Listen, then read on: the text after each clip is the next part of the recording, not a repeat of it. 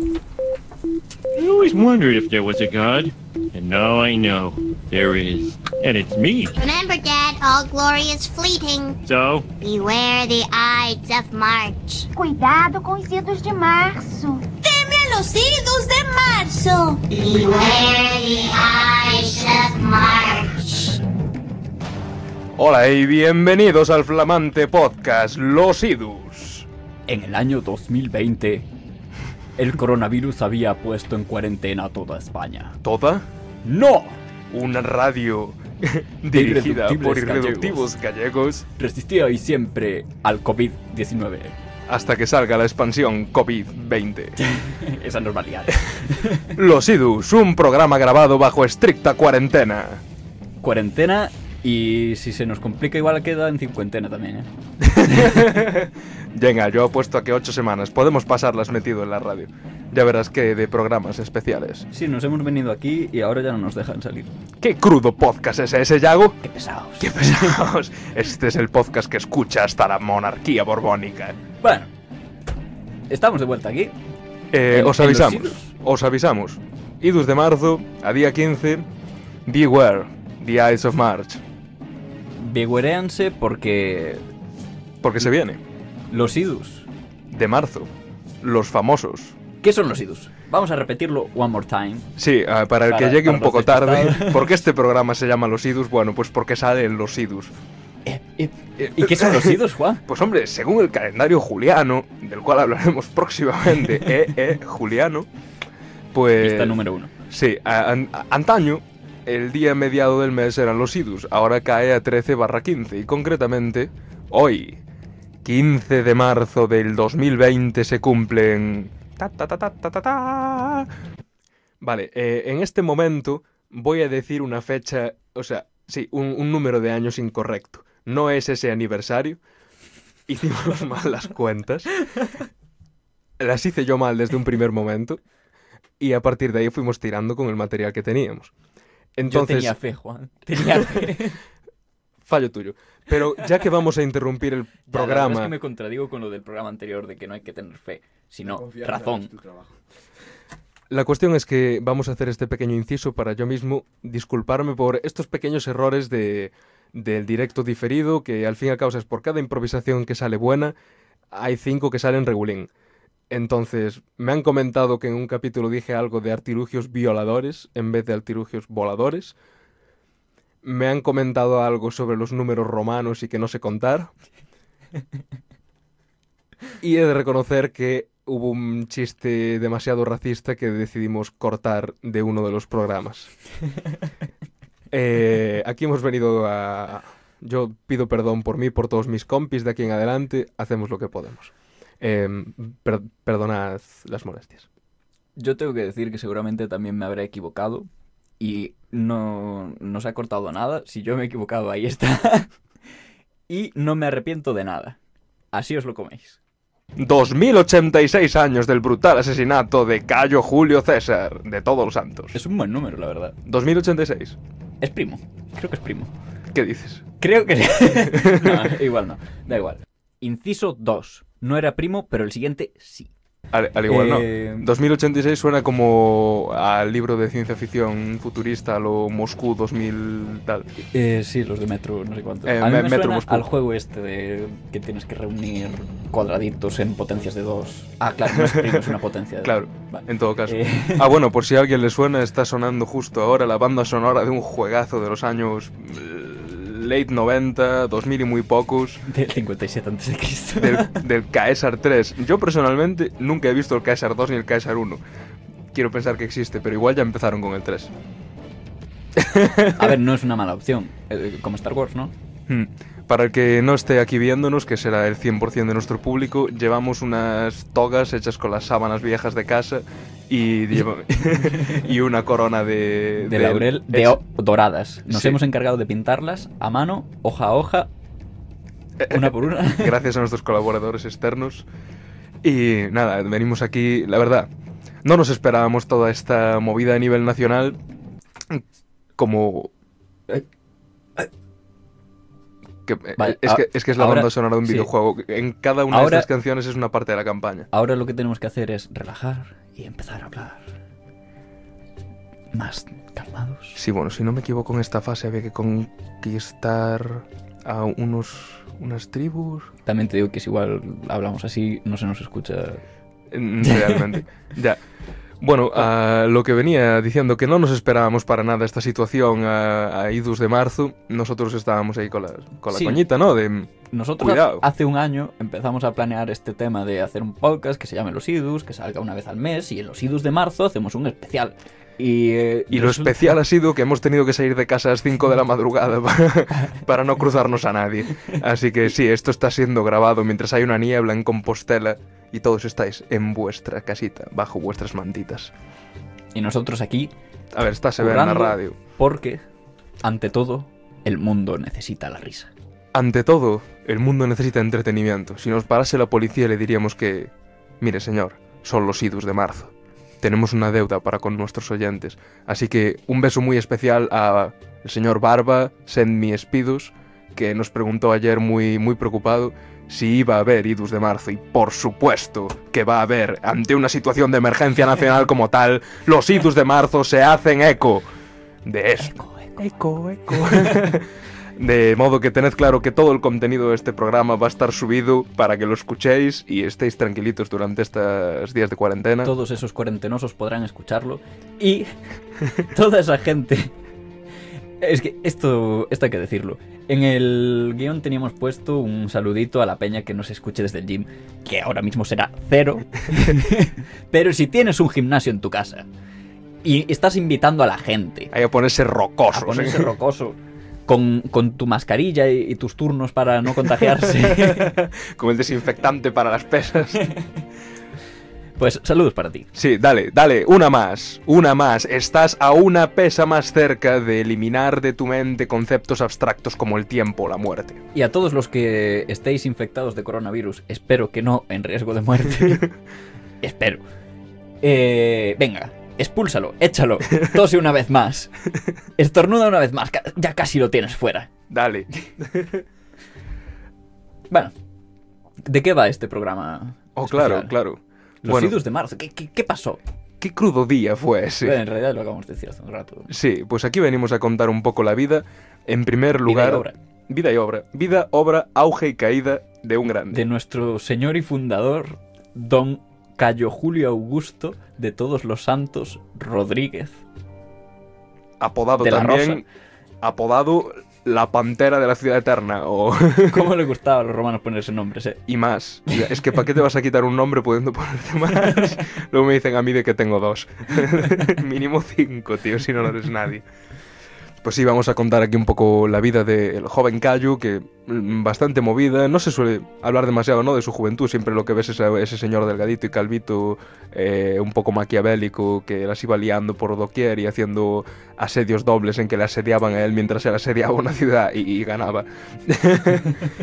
Eh, y también queremos hablar un poco, bueno, después de eso, de primer triunvirato, guerra de las Galias, como eh, cruza un, un par de ríos con un par de soldados, hace sus cosas, sus movidas de César, eh, y finalmente acaba como dictador supremo. Realmente, Julio César no fue el primer emperador, no llevó el título emperador, aunque de facto actuase como tal. Y nada, luego comentar un poco pues lo que pasó después, guerra civil ulterior, cómo acabó siendo un imperio, de hecho. Entonces los idus de marzo no... Como que no surtieron De efecto. República e Imperio. Vamos, en resumen, vamos a contaros Star Wars. Sí, vamos a decir cómo cayó la república, cómo nació el imperio y de paso las sacadas de, de rabo que tuvo este caballero.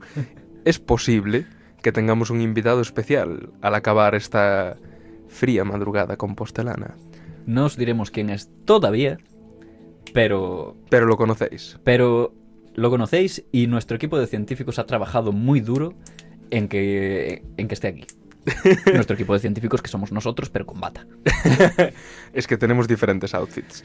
Tene- tenemos el mo- modo senador romano, una sábana al cuello.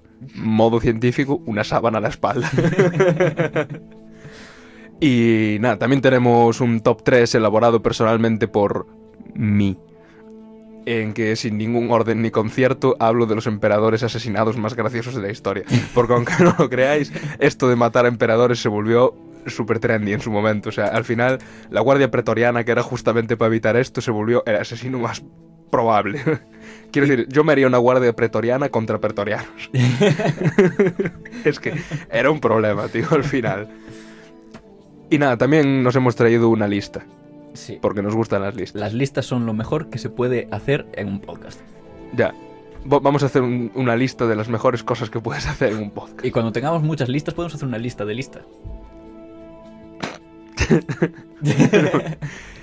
Eh, sí, venga.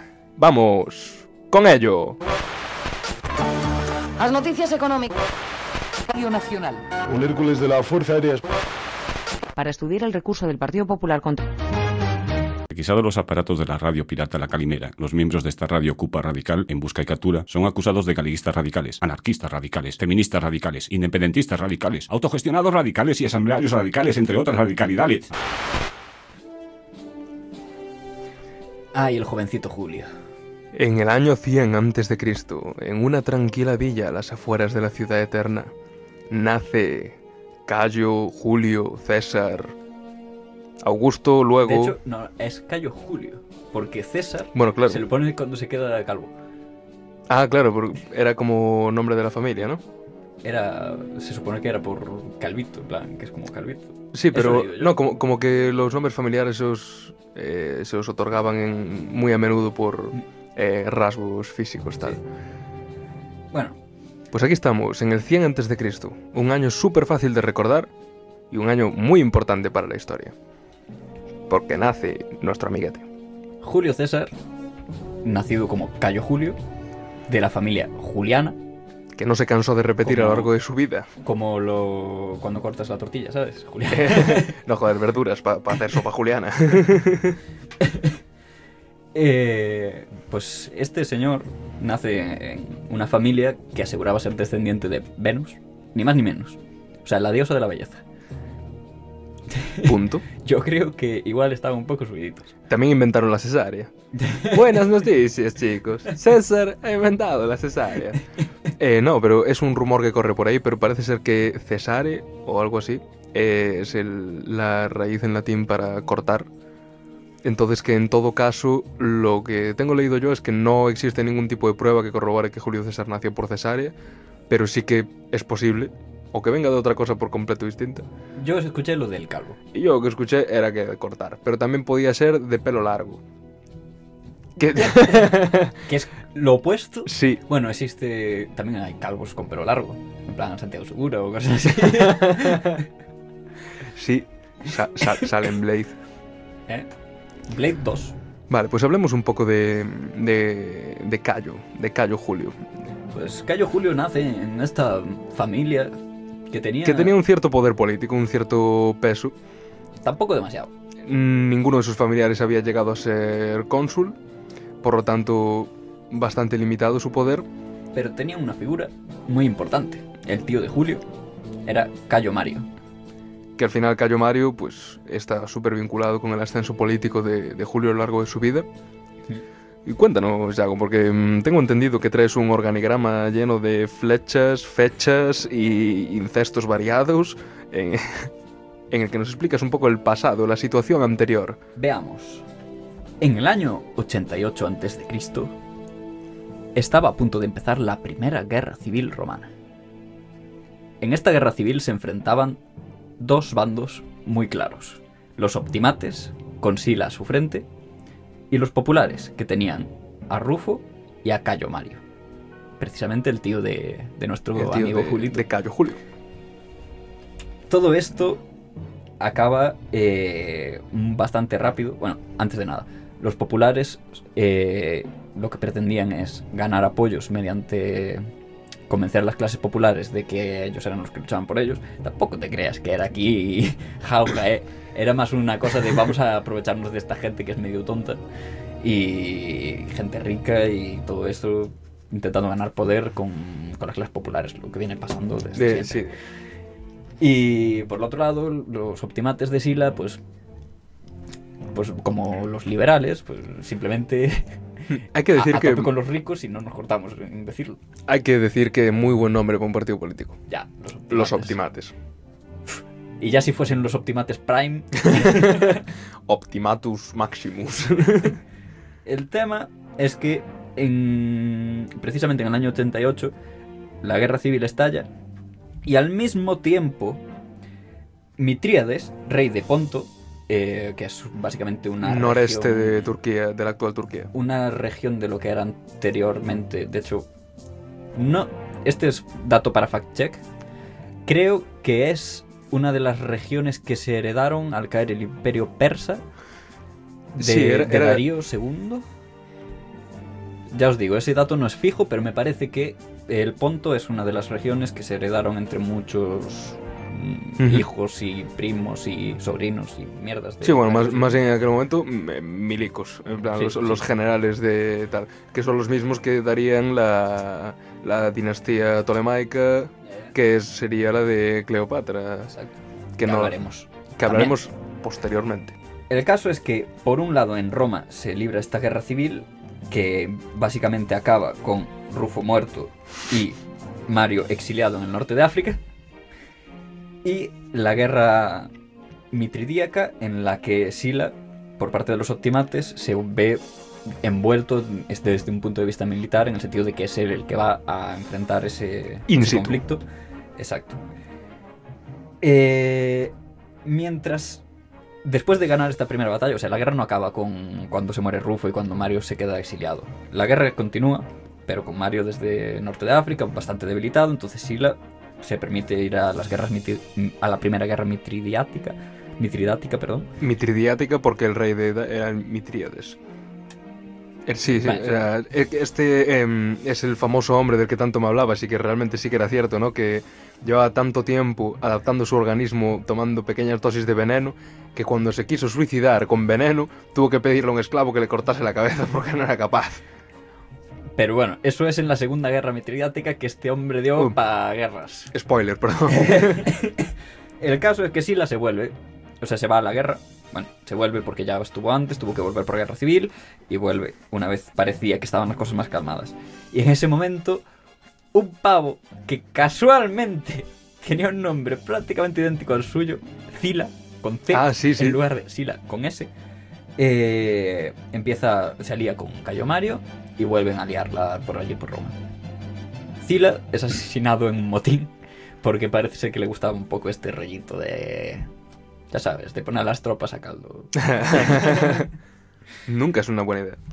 Pero a pesar de esto, vuelven a Roma y reinan ambos hasta que, pues, eh, Sila, es, perdón, es asesinado y Mario muere de viejo. Lo- creo que duraron tres años en el gobierno de Roma y a la muerte de ambos, Sila, que estaba en, en el Ponto, eh, vuelve a Roma.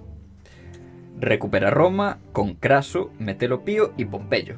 Tres figuras muy importantes para lo que viene siendo el- el- la vida de Julito. En el 82 antes de Cristo, en la batalla de, la- de Puerta Colina, a las puertas de Roma. Eh, sí, tiene, tiene sentido. Seguramente en Puerta Colina haya una colina, porque hay muchas en Roma. Y se cuentan que siete. Y básicamente Sila gana la guerra, se convierte en dictador durante tres años y se retira después de eso y se muere.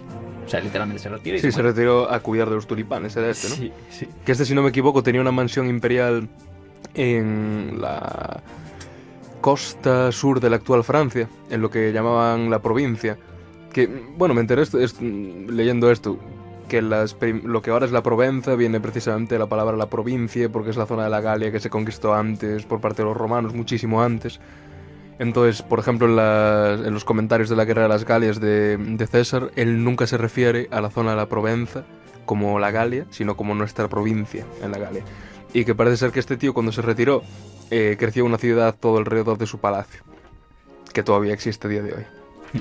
Bueno, eh, obviamente eh, Sila, antes de volver a Roma, se, no- se me olvidó comentarlo, gana la guerra mitridíaca y permi- permite a Mitríades mantener su imperio, pero eh, le obliga a tener, o sea, a vasallaje. ordenar sí, vasallaje básicamente a, a Roma, se lleva bastante oro y se lleva también bastante bastantes esclavos y movida de, esta, de saqueos, de guerras, ya sabéis, Roma. Sí, Roma tenía una cosa y es que con los esclavos no era nada racista. No, sí, le- a mí Slaves- esclavo me vale lo que sea. Sí, slaves are slaves. Punto. si puede trabajar forzosamente, me vale. Y bueno, mientras todo esto pasaba, el joven Julio empezaba a dar sus primeros pinitos en el mundo de, de lo militar. Sí, Bueno, primero la administración, si no me equivoco, pero rápidamente tuvo que salirse de, de los puestos más bajos, digamos, de la escala administrativa de la República Romana. Porque en cierto momento, si no me equivoco con lo que estabas contando ahora de Sila, decidió que era un buen momento para eh, eh, hit the road, irse a algún lado. The road you lose. And don't you come back, no more, no more. Y eh, bueno, de ahí es donde vendrían. Bueno, tú- estuvo una temporada en el ejército con- en torno a los de los 18 a los 20 años después Estoy de. haciendo la mini. Sí, primeramente había estado en un cargo eclesiástico. Que aunque suena bastante importante, porque era, si no me equivoco, pontífice. Pontificus Maximus. Sí, Flamendialis o sacerdote supremo de Júpiter, pero era como un cargo muerto. No podía tener descendencia, no podía participar en guerras y aunque ya era el sacerdote de Júpiter, pues ok, eres el sacerdote del dios de la guerra, pero no puedes hacer la guerra. Entonces se pira eh, por esa edad principalmente a combatir a piratas en la costa y supongo que quizás los que sean más un poco más conocedores de la historia de, de Roma y de sus curiosidades sabrá que parece ser o es bastante verídico que Julio César estuvo cautivo de unos piratas por lo menos un año creo que era hasta que finalmente se pagó su rescate y él acabó persiguiendo a esos piratas y empalándolos a todos. Que tengo entendido además que fue un tema de, de que lo capturaron y no sabían quién era. Hmm. En plan. O sea, tampoco vale, era tan eh, importante por claro, aquel entonces, ¿no? Sería un cargo militar medio. Pero era de una familia con pasta. Bueno, vale, sí. Y tengo entendido que exigieron un rescate por él y él dijo. Pero que- qué- que- Pero sabes que soy yo, chaval. que soy heredero de Venus. Que, que soy descendiente de Venus. que está buenísimo. ¿No, ¿No veis lo guapo que soy? Mira, Dentro pues de a- unos años mi cara estará en las monedas. Y, y piensas, "Oye, pues ahora que lo dices, tienes buen perfil. Quedarías bien en un... ¿Qué había por aquel entonces? Dracmas. Un dracma. y, y nada, luego sí que lo acaban liberando, vuelve al ejército y ya sí que llegan un par de campañitas así más, más tranquilas en los que va ascendiendo, Mm. tal. Bueno, persigue a, a sus piratas, eh, los un- cuelga. Creo que los crucifica. si no me Sí, equivoco. sí que los cruci- Es, es muy amigo Sí, de... está, estaba de moda. y a los 50 años, más o menos 60 años, bueno, de hecho, creo que 70 años de esto, crucificarían también a otra persona que igual nos da para otro podcast. Empieza por J y acaba por Jesucristo. Decía yo que yo, yo- yo no soy.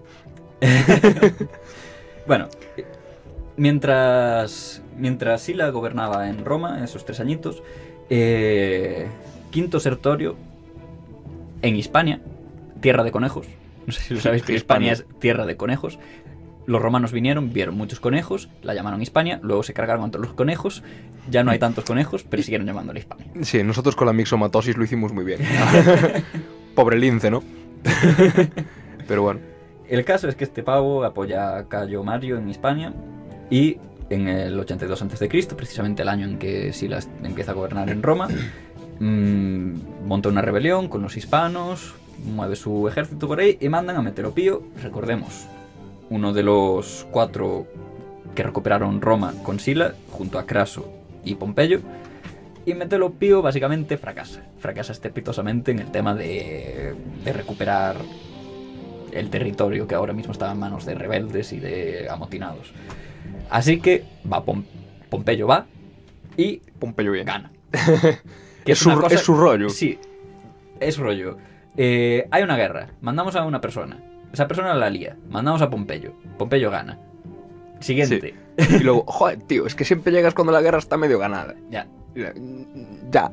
Y así como, como dato curioso, ya que estaba por Hispania, Pompeyo dice, esta zona de aquí me Guapísima. parece chula. Voy a llamarla eh, Pompeyolandia, que no recuerdo ahora mismo cómo es en latín, pero con los siglos y los siglos y los siglos acabó siendo Pamplona.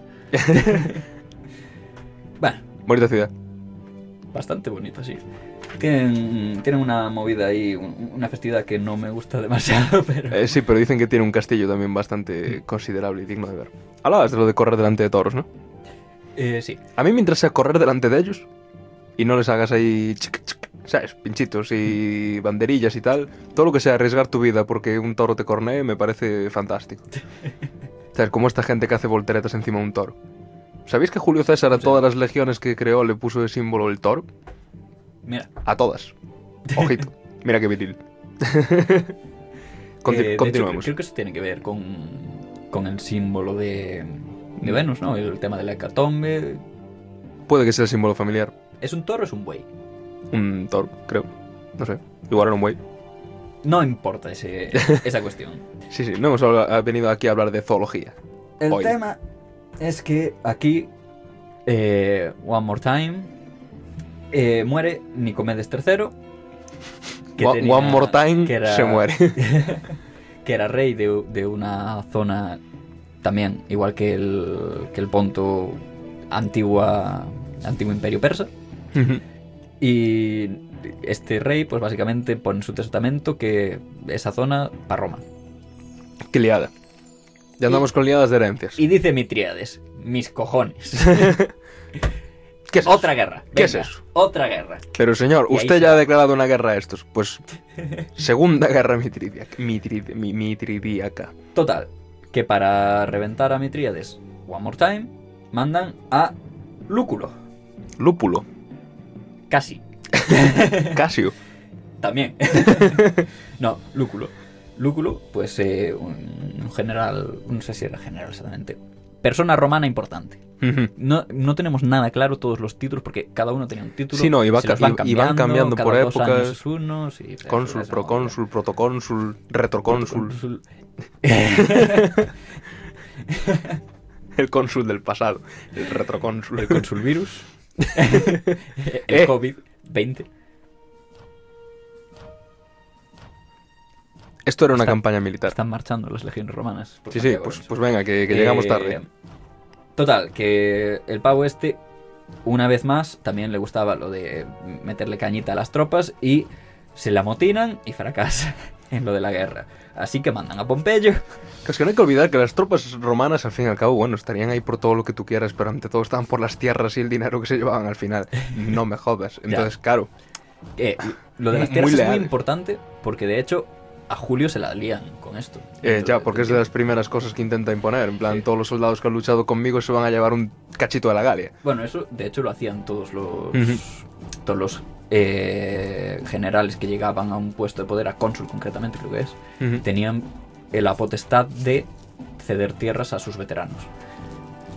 El caso es que Pompeyo acude, persigue a, a Mitríades durante, durante Sí, varias 50 días y 50 batallas, tal. Y aquí pasa lo que tú decías, que viéndose acorralado, Mitríades intenta suicidarse con veneno, pero el pavo se había pasado Toda la vida preparándose vida. para el día. metiéndose veneno en plan como lo de ¿cómo se llama? el el de la canción esta de Dame veneno rusos. que quiero morir. no, pero los rusos. Tío, Lin, el- cacalín, cacalín, cacalín. joder, no me sale el nombre. El ruso este, Rasputin. Ra, ra, Rasputin, lover of the Russian Queen. Ese. Se había metido chutes de veneno para... Mother Russia, Love Machine. No, no es que se hubiese metido chutes de veneno. El, el caso es que el pavo era tan alcohólico que intentaron envenenarlo y no había manera. Ah, yo sabía que habían guardado su pene en un frasco de formol como el pene más grande de la historia. No, sí, pues, eh, aparte de eso, eh, bueno, no sé si de la historia, pero el Hombre, pavo sería- sería mucho lo decir. intentaron envenenar, eh, no hubo manera, le pegaron un tiro, no hubo manera, lo tiraron al río y ya en eso ya, ya el río hizo sus cosas, la naturaleza. Ya, La- pero seguro que naturaleza. 27 puñaladas en el pecho no las, no las aguantaba. Casualmente, no recuerdo el nombre de la persona y esto da para otro podcast también, pero el, el hombre que mató a... Liberty Balance. El hombre que, el hombre que mató a Rasputín, eh, básicamente su condena fue exiliarse. Simplemente era un noble. Así que te exiliamos, se fue a vivir, si no me equivoco, a Alemania. Y sacó un libro en el que reconocía, contaba básicamente cómo lo había matado y es de donde sale la información de esto, de que sobrevivió. Eh, años después, Hollywood hizo una película sobre el tema. Y como no le gustó, el pavo seguía vivo. Y como no le gustó cómo contaban las movidas, los denunció. Y gracias a ese hecho, hoy en día la mayoría de las películas incluyen ese, esa cita de eh, los hechos basados en esta película. Sí, cualquier parecido con la realidad es mera coincidencia. Exacto. Pues viene de ahí, de esa denuncia de este señor. Volvemos a Roma. Sí, estamos pre-triunvirato. Triunvirato. Eh, después de la Segunda Guerra Mitridíaca, bueno, entre todo esto, sí, no, no tiene mucho que ver con César, pero es importante contar que estaba pasando al mismo tiempo hashtag lo de Espartaco. No, ya todos sabemos de lo que es, ¿no? Sí, que Gladiador Tracio, que se revela, se lleva a sus soldados, tal, y... eh, Marido de una mujer asesinada. bueno, ese era otro. Ah. es el de... Sí, este es el legionario Yo que... soy Espartaco. No, yo soy Espartaco. Tal. Total, que Cracio llega y los crucifica a todos en la Vía Apia. Que también Que era, Era como, costumbre. que era como la P9, o sea, Sí, sí. Un, un rollo súper frecuentado, ahí te veían. mm, tú pasabas por ahí a ver quién estaba crucificando. Anda, mira, si está el Espartaco aquí, ¿qué tal te va? Pues nada, aquí, sufriendo. A, a ver si me bajan. Eh, bueno, Craso Error. gana... Craso gana esta guerra y Pompeyo la otra. Eh, Bueno, y Julio, en, el, en el año 70 antes de Cristo, Pompeyo y Craso eh, se enfrentan por el puesto de cónsul. Y eh, Craso no, perdón, Pompeyo descubre a un jovencito que empieza a meterse en la política romana. 70 antes de Cristo, 30 años. Es lo bueno de que naciera en el 100, es muy Eh. fácil llevar la referencia. 30 añitos tenía. Pues, Ni entradas tenía todavía. pues empieza a, llevarse con Julito precisamente. Y un, tal, un Julio que ya había sido cuestor, edil, gran pontífice. tendría una relación que a mí me parece muy bonita. Porque incluso siendo enemigos de por vida, son amigos. Qué bonito. Qué bonito.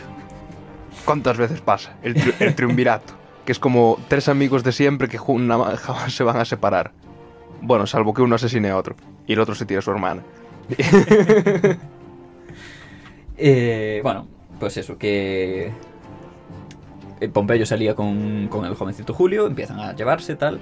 Julio aún no es tan importante, pero con lo que pasará a continuación empezará a serlo.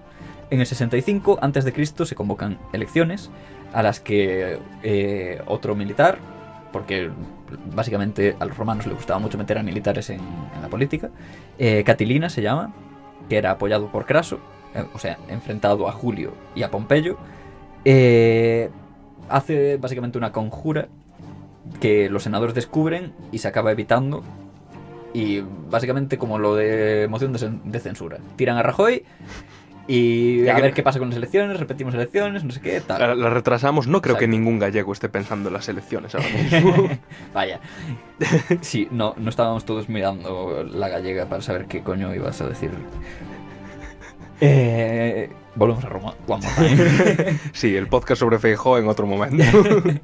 En el 63, dos años después de toda esta movida, se repiten efectivamente las elecciones, pero la desconfianza en Catilina tras este rollito de que había media conspiración y tal, provoca que básicamente se vaya a la puta políticamente, ganan Cicerón, Cicerón, el mítico Cicerón, sí, el, el mítico de... El eh, bueno, escritor filósofo estoico también, ¿no? sí, eh, historiador, filósofo, bueno, todo, persona que piensa. Sí, eh, por aquel entonces pensaba tan poca gente que cualquiera que Sí. pensara era de todo. Exacto. Porque César también tenía sus tratados de filosofía ¿no? y, y de legislación.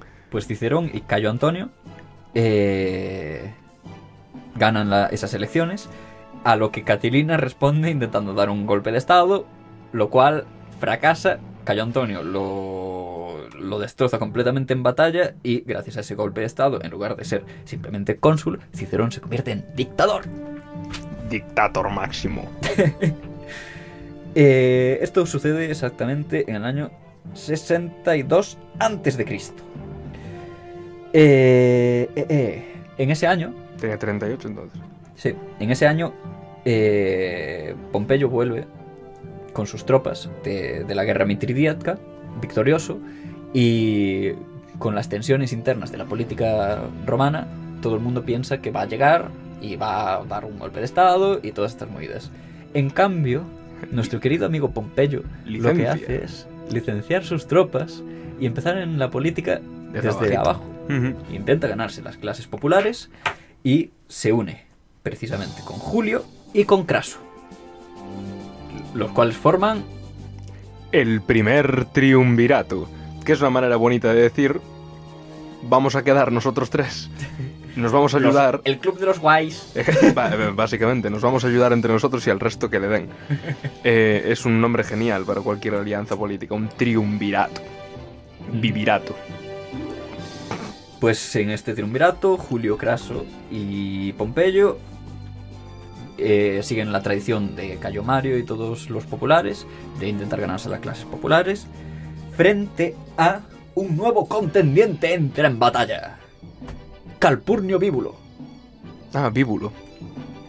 Que luego dio pie a la frase de, bueno, las actuaciones víbulas, que vienen siendo cuando utilizas tu debilidad o tu apariencia de debilidad como un arma en contra de tal.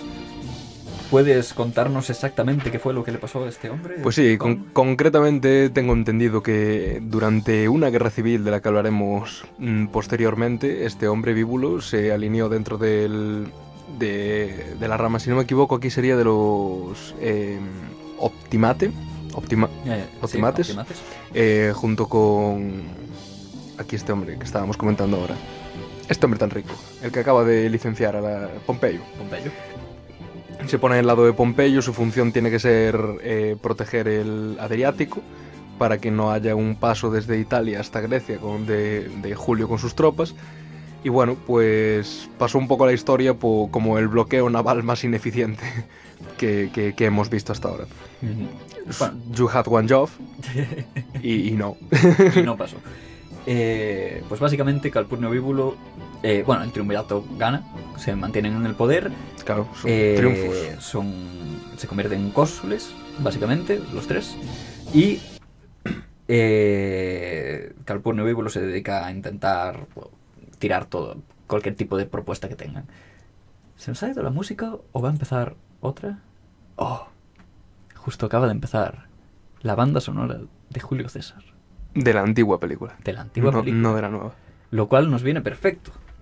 Porque después de esto, de- del consulado y de que Bíbulo intente ser opositor, eh, fracasa. Como, como más le gusta a Bíbulo, que es lo que más le gusta en la vida, fracasar. Y al acabar su consulado, César lo que hace es pedir el gobierno de la Galia, de la zona de la Galia que ya estaba con- conquistada Sí, en que- 58 que- antes que- de Cristo. Sí, nosotros tenemos los mapas delante, pero así para hacerse una idea rápida aquí, el, el radio oyente, en ese momento lo que estaría conquistado de la Galia es la Galia cisalpina, o sea, la Galia más cercana a lo que sería ahora Milán, el Véneto, tal, eh, más lo que sería la Provenza y poco más, poco más. O sea, la Galia, poquita cosa. Pero pronto sería más. Porque nuestro querido amigo no se contenta con las provincias de la Galia que ya estaban conquistadas. Por supuesto que Y en no. el 58 a.C. comienza la Guerra de las Galias. Famosísima Guerra de las Galias, todos la conocemos porque hemos visto Asterix Obelix. ¿Qué pasa, Julio?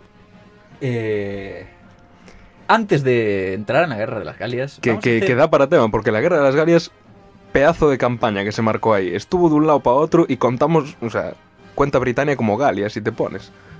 Vamos a hacer antes de nada una pequeña pausa Una pequeña, un pequeño interludio. para contaros una serie de cosillas que no entran dentro del tema Roma, pero sí entran dentro del tema Idus. Así que nos vemos ahora mismo. Hasta ahora. Aquí estamos con Los Idus de Marzo por Iron Maiden. ¿A que no sabías En que los los Maiden? marzo. En Los Idus de Marzo, en el programa de Los Idus de Marzo, a 15 de marzo, 2086 años después de la muerte de Julio César, aquí están los Maiden con su Los Idus de Marzo. No se me ha visto, pero he hecho un montón de gestos. A la italiana, sí. Bueno, gente, Rápidamente. ya lo, ya lo hemos dicho más veces. Es que parece que no os lo creáis. Que queremos que vengáis aquí a hacer programas. Sí, Sí, lo- los mejores programas son con invitados. exacto. Oscar, Ángel, los mejores de momento. Tenéis que venir o bien a hacer programas con nosotros o bien a hacer los vuestros propios. Porque de hecho, ya hay gente haciendo más programas Sí. en la Calimera. No sé si lo sabéis, pero en Radio Calimera hay unos chavales que, por cierto, tienen un diseño gráfico fantástico. Ya, y que- nosotros seguimos sin nada. Eh, pero nosotros tenemos horas, horas, horas de podíamos sacar fascículos aquí de, de tanto programa, que es esos programas de media hora. Y no sabéis lo que no hay publicado, las pruebas de sonido y toda esa mierda. Jimmy, haz programas más largos. Vago, que eres un vago, hombre. Escuchad Sesión Bermú de Radio Calimera que sale también este domingo, por cierto. Xente que fai moita risa. Eh, Y bueno, programa. y bueno, vosotros, ahora que estáis de cuarentena, planteároslo. Si os gusta mucho un tema, estáis hasta las narices de que vuestros amigos ni siquiera os hagan caso cuando habláis de lo que sois especialistas. Sois unos genios cuando viene el tema, yo que sé, al montaje de electrónica o, o yo que sé, sois los mayores especialistas mundiales en un gusano que a nadie le importa. a nosotros nos importa. Mi madre si nos importa. Los mejores gusanos. Venid Venidus. a los idus. Bueno, estamos de vuelta. ¿Y qué nos toca ahora? Después del primer triunvirato, después de que... Esta es- fanfarria claramente indica que empieza la guerra de las Galias. Esta, la campaña de las Galias. Mi madre, mm, vaya país a conquistar. Porque parece que no, pero es que pueden recibir refuerzos de cualquier lado. Y el país es muy grande. Y tienes a los germanos, tienes a los britanos, tienes a mucha gente que te puede tocar las narices. Pero antes, Además- pongámonos en situación. ¿Qué es eso de la Galia? Ya, para empezar, la Galia venía siendo todo lo que estaba en lo que es la actual Francia, Bélgica, bueno, el Benelux en general, hasta el Rin, todo menos la Provenza porque ya estaba conquistada de antes. Bueno, básicamente se, se llama la Galia, nombre que le pusieron los celtas que poblaban esa zona. Bueno, perdón. Nombre que le pusieron los Gal, no los de Rubalcaba. los Gal era el nombre que tenían para sí mismos.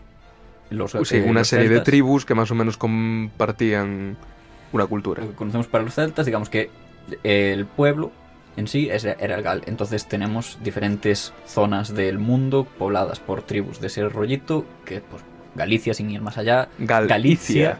Galicia, Gales. provincia, provincia entre comillas. No sé si es una provincia, pero en Rumanía. En Rumanía, sí. Eh, Que fue, La un- Galia, fue una escapada Francia. de celtas que, se, que alguien sí. se los comía y se fueron para allí. Aquí hay un hueco, ¿no? en resumen, la Galia es Francia. Sí. En, menos un cachito abajo. La Francia cuando molaba. La primera Francia. Esa, esa. Al señor este de los bigotes, Vercingetorix. Buen pavo. La que lió, eh. Bueno, A lo que vamos. El caso es que tenemos aquí a Julio César destacado. En ese momento estaba como gobernador de lo que ahora sería, bueno, por un lado la otra costa del Adriático, que no es la italiana, la que sería de los Balcanes, eh, que no viene mucho a cuento, pero bueno, sí, le- también le tocaba. La Grecia Cisalpina, que es la que está debajo de los Alpes, y, y la Provenza o la provincia, que era la parte ya conquistada. Tenemos a Julio como gobernador de esas tres zonas, con unas ganas de expandirse y de conquistar y de hacer movidas. Sobre que- todo por el tema que comentábamos antes, que había prometido un montón de tierras a sus veteranos que no hay, hay que conquistar, amigo. y que tenía unas deudas considerables a base de tanto organizar fastuosos juegos para el, para el pueblo romano. Entonces ahí él iba azuzado. Sí, es cierto. Eh, era un gran amante de- del circo. ¿Sí? Bueno, había organizado... Sí, sí, pero precisamente una de sus estrategias para ganarse las clases populares fue meterse a, a saquísimo Con los... con, con el circo. Inundó el circo romano para meter putos barcos dentro. Cierto, cierto. O sea, batallas navales Dentro dentro, del- del... Coliseo. Vaya, eso sí que era ingeniería. Normal que luego en la Edad Media estuvieran por ahí paseando, veían los acueductos y decían, joder, qué movida. Imagínate vivir en esa época y saber que ha habido una civilización anterior a la tuya que hizo esas cosas y tú estás aquí en medio de la mierda, yendo a la octava cruzada, tienes 30 años y ya has pasado la viruela. Bueno, eh, el caso es que Tenemos a este ambicioso gobernador. el señorito Julio estaba tan tranquilo por sus provincias galas cuando los edus... Estás Le- intentando hacerlo en español neutro. Tío, es que tengo que decirlo. Una de las mayores fuentes que tenemos para este tema eh, son las películas de Asterix y Obelix. Y están en español neutro. Entonces, quiero... Me gustaría poder hacer todo el programa hablando como el narrador de Asterix y Obelix. Español neutro que suena como el español que se hablaría en el medio del Atlántico, ¿no? A medio camino. sí. entre- Más o menos. Eh, es lo que hablaban en la Atlántida. Ah. no Eh. sabía. Fact check. El caso es que en estos momentos está el joven Julio eh, por ahí y unos señores llamados los Helvecios, ahora comprendería lo que es la actual Suiza, estaban muy bien ubicados, la verdad. Tenían unas defensas naturales perfectas y tenían una población creciente y se os consideraba unos grandes guerreros. Problema. Muy grandes guerreros, muy lo que quieras, pero su espacio era muy reducido. Entonces, como que deciden, en cierto momento, que deben salir de su natural Helvecia e ir a conquistar algún lado. De hecho, queman la... O sea, durante un par de años producen mayores cantidades de trigo, harina, tal, tal, tal, para poder llevarse una larga campaña y queman los pueblos que dejan atrás, para así tener una razón de más para combatir. Luego, la estrategia a largo plazo igual no la tenían tan bien pensada. El caso es que ellos le intentaron decir, colar a, a Julio que si podían, que, que no iban a quedarse, que iban a pasar por ahí, por sus tierras, pero que ellos se iban. Eso también lo hizo Napoleón. Sí, un par de veces. Y, Eh, eh, y Hitler. Eh, vale, lo hizo gente, lo intentaron. A los emperadores en general les gusta ese rollo. Eh, pasar por sitios. Estoy de paso. Bueno, me quedo.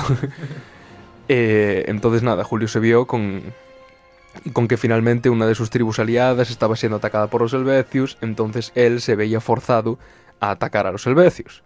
Forzado como que no, te- no quería, vaya. eh, Básicamente, el señorito lo que hizo es decirle a los Edwards, Don't worry, yo me ocupo. Da- Don't worry, I help you. Sí, sí, sois aliados míos, no os preocupéis. Eh, ¿Me firmáis este contrato aquí un momento? Sí, no tiene nada que ver con cesión de todo vuestro territorio y vasallaje. En No es absoluto. nada- No. Para nada eso. ¿Quién os ha dicho eso? ¿Sabéis leer? No, de puta madre. Carayo, sabe latín. Total, que Julio César llega a, a Helvecia, coge a los Ni siquiera tiene que llegar, porque ellos ya se habían ido. Sí, bueno. Si es que es lo peor, o sea, vives en la montaña de puta madre y te bajas. Con todo y quemas tus casas. ¿Qué clase de estrategia es esa? El caso es que lucha contra lo- los helvecios y gana. Oh, los pule. Los pule de una forma completamente estrepitosa y, y una de sus primeras medidas fue eliminar por completo la fuente de letra que tenían los helvecios, la helvética, y imponer la Times New Roman como fuente oficial. La fuente oficial del imperio, Time New Roman 12, justificado interlineado 1,5. Puede que me lo haya inventado. ¿Qué va? Fact check. Eh, sí, sí. Fast check. Fa- Fast check. Muy rápido. Muy- Es mentira. Pero bueno. Eso, Time New Roman versus Helvética, ya sabemos que... ya sabemos quién ganó. Eh, bueno, pues básicamente eh, Julito lo que hace es convencer a una serie de pueblos galos de que les va a ayudar a luchar contra otros pueblos galos y básicamente conquistarlos a todos al final. Sí, bueno, a algunos sí que los respetó porque al fin y al cabo había tanta tribu que, hombre, pues ya que tienes unos aliados, primero cárgate a los enemigos y a los aliados ya luego. Así que, que total. Pero sí, además hace una buena brecha. Yo estuve, es eso, estamos aquí con contenido multimedia, con nuestros mapas. Se mete una buena brecha porque básicamente avanza, eh, primero persiguiendo a los helvecios hacia el norte, se mete eh, casi hasta el, el origen del Sena y luego vira, bueno, hace una pequeña incursión en Britania, que nadie le dijo que eso no era la Galia. Llegó, Llegó- lo que había y dijo... A- "Eh, casi que me voy. Sí, me pido. Luego volvió, pero también para volver a irse. O sea, una vez llegó y lo único que recibió fue sangre y lluvia. La otra vez sangre, ganó y lluvia. Uno, y unos cuantos emperadores y dictadores después, Adriano también volvió, llegó a la mitad, puso un muro y dijo, eh, para arriba de Mira, esto ya... Esos flipados con faldas me están tocando las narices los Highlanders ya. Y que se queden en sus Highlands o lo que quieran. Sí, que... sí, jamás nos quitarán la libertad, tampoco interesaba mucho, ¿no? Pero si son piedras, ¿qué vamos a ir allí a la Escocia esa? Piedras y cabras. El caso es que le mete un buen furado a la Galia y de repente desde la Provenza y la Galia Cisalpina ahora ya conquistan. O sea, ya Roma tendría bajo su dominio de facto. Aunque, claro, recién conquistado y tal, pero básicamente desde lo que sería la Bretaña y Cornualles, el centro de Francia y hasta Helvecia y el norte de Italia. Solo les quedaría el suroeste, lo que ahora conoceríamos como País Vasco francés y un poco más hacia el norte, Toulouse, eh, todas esas zonas. Y hacia el norte los belgas y hacia el este también ciertas tribus germánicas. Entre las que creo que estaban los suecos. Cruza, el Rin. Eh, de hecho, creo que es famosa la historia de, de cómo lo cruza. Ah, con lo- el puente este de Sí. madera Básicamente dice, hay que cruzar este puente. ¿Barcas? ¿Para qué? Ya. Hacedme un puente ahí en cinco minutos. ¿Te, te imaginas a, a los germanos del otro lado? Jamás podrán pasar. ¿Qué, qué están haciendo? Eh, eh, Eh, eh. eh. ¿Por qué están poniendo Palos. vigas y cosas en, en el río? ¿Qué, ¿Qué- qué es eso? ¿Qué es, ¿Ingeniería? qué es ese señor con una escuadra y un cartabón allí haciendo cuentas? ¡Disparadle! Bueno, El caso es que le hizo, le metió un buen bocado a la Galia ya de buenas a primeras, antes siquiera de que hubiera una resistencia organizada. Porque aquí hablamos, ah, Vercingetorix, Vercinge- Vercingetorix ahí no pintaba nada todavía. sí, eso viene later. Porque en un lugar al sur del Mediterráneo estaban pasando una serie de cosas que pondrían un pequeño freno a la campaña en las Galias de nuestro querido Julio. Coméntame. Hashtag lo de Egipto.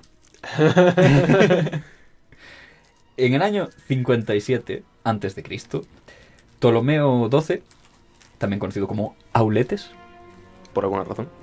pues no sé, le gustaría el Sí, nombre. le- Haría falta aquí un consultorio del léxico latino, pero Sí. nuestra, ling- Nuestra filóloga está en cuarentena. lingüóloga. Linguo, muerto. Sí, está. Nuestra filóloga ahora mismo está durmiendo. Lo dicho, es que grabar de madrugada en medio de una cuarentena te deja bastante escaso de colaboraciones. Ya. El caso es que nuestro amigo Ptolomeo XII, luego vendría otro. El El- 13, el 13. concretamente, la Y, secuela. sup- y supongo que vinieron 11 antes. Las precuelas todas, todas malas.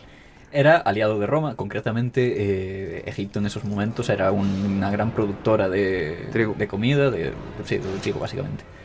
Eh, Ptolomeo es expulsado por su propia hija del poder en Egipto y se refugia en casa de Pompeyo. A- Que a no su- le cortó la cabeza. Todavía. Todavía. Bueno, eso sería el otro. El, la secuela, vamos. Ah. Spoiler. Eh, el caso es que para solucionar esto, eh, Pompeyo manda a Aulio Gabino, en ese momento procónsul de Siria, y a su, creo que era jefe de caballería, si no me equivoco, un, un jovenzuelo. Marco un- Antonio. Un jovenzuelo militar que empezaba a hacer su, su vida militar y dio con esta, esta batallita en la que conoce a la hermana, la hermana si no me equivoco, o la hija de Ptolomeo. Bueno, Cleopatra. Eso. Que no era egipcia. La o sea, sí era egipcia, pero, pero era griega. Quiero decir, era blanca. Sí. Eh, bueno, eso, eh, Marco Antonio, eh, junto con Aulo Gavino, perdón, recuperan Egipto y Marco Antonio ve por primera vez los sensuales ojos de Cleopatra. Ya, los ojos. Como- lo- lo, que tú quieras.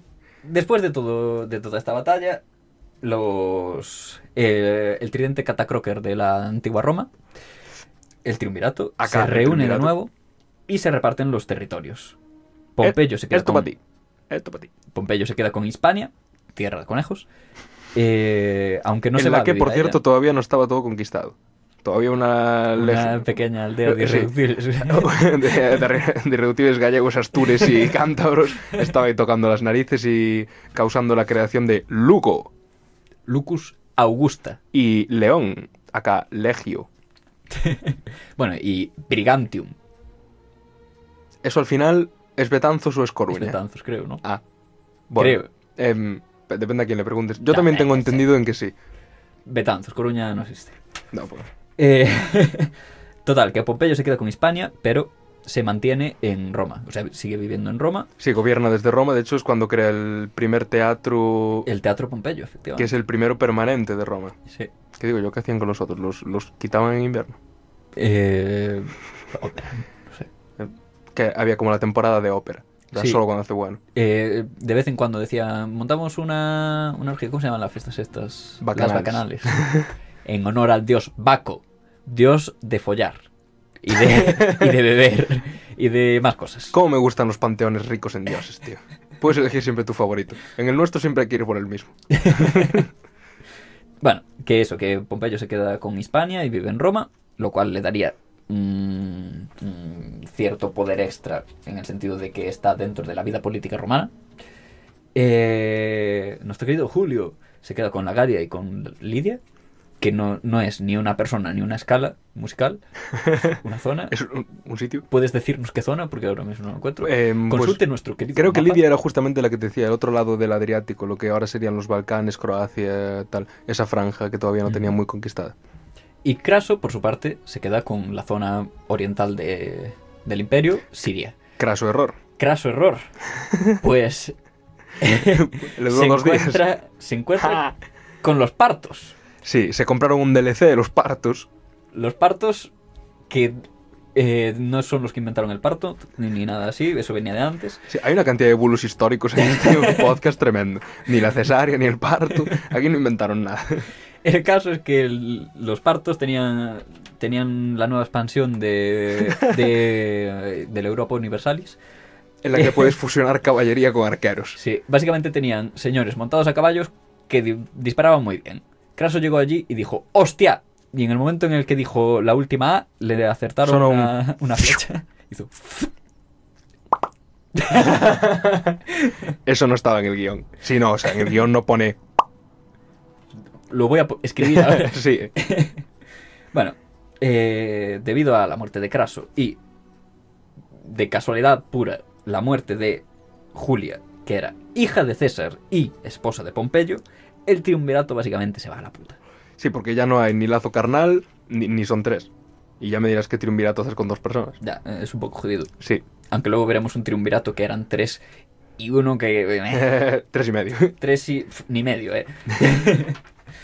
eh Y nada, esto lleva un momento crítico porque, claro, tenemos a un César en creciente poder, con un ejército veterano, curtido en la guerra de las Galias y esperando su recompensa. bueno, curtido en la guerra de las Galias, que aún no ha acabado. Exacto, que de momento tienen asentadas ciertas zonas, unas alianzas estratégicas y está tranquila la zona, después de una serie de gravísimos genocidios. Hay, hay un vídeo buenísimo en YouTube que dura un minuto en el que simplemente sale como una cara de César paseándose por la Galia y haciendo pichín, pichín, pichín y sumando puntos a base de gente que mató. Dan Quiero- 20.000 estimados, 100.000 estimados. Quiero ese vídeo, pero en vez del pichum, pichum, pichum, que sea ese vídeo con música de Linkin Park de fondo. Buenísimo. Bueno, el caso es que a César le saldría un, un digno oponente en esta guerra de las Galias. Un oponente del que ya hemos hablado hace un momento. Bueno, en este momento digamos que la inestabilidad política en Roma quedaría un poco aparte durante estos años, ¿no? Como que se descompone un poco el triunvirato, pero no llega a haber unas tensiones demasiado graves entre los dos que- los triunviros que quedan.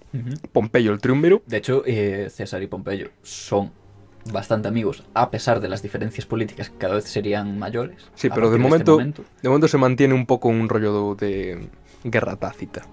Exacto. Y entonces llega una alianza de las pocas tribus que todavía no se habían doblegado al invasor romano. Hay que pensar que tampoco todos los ejércitos de Roma estaban en ese momento ahí. Eh, no, no estoy ahora seguro de con cuántas legiones contaba César. Me suena la cifra de cuatro, pero quizás eran dos. No estoy demasiado seguro ahora mismo.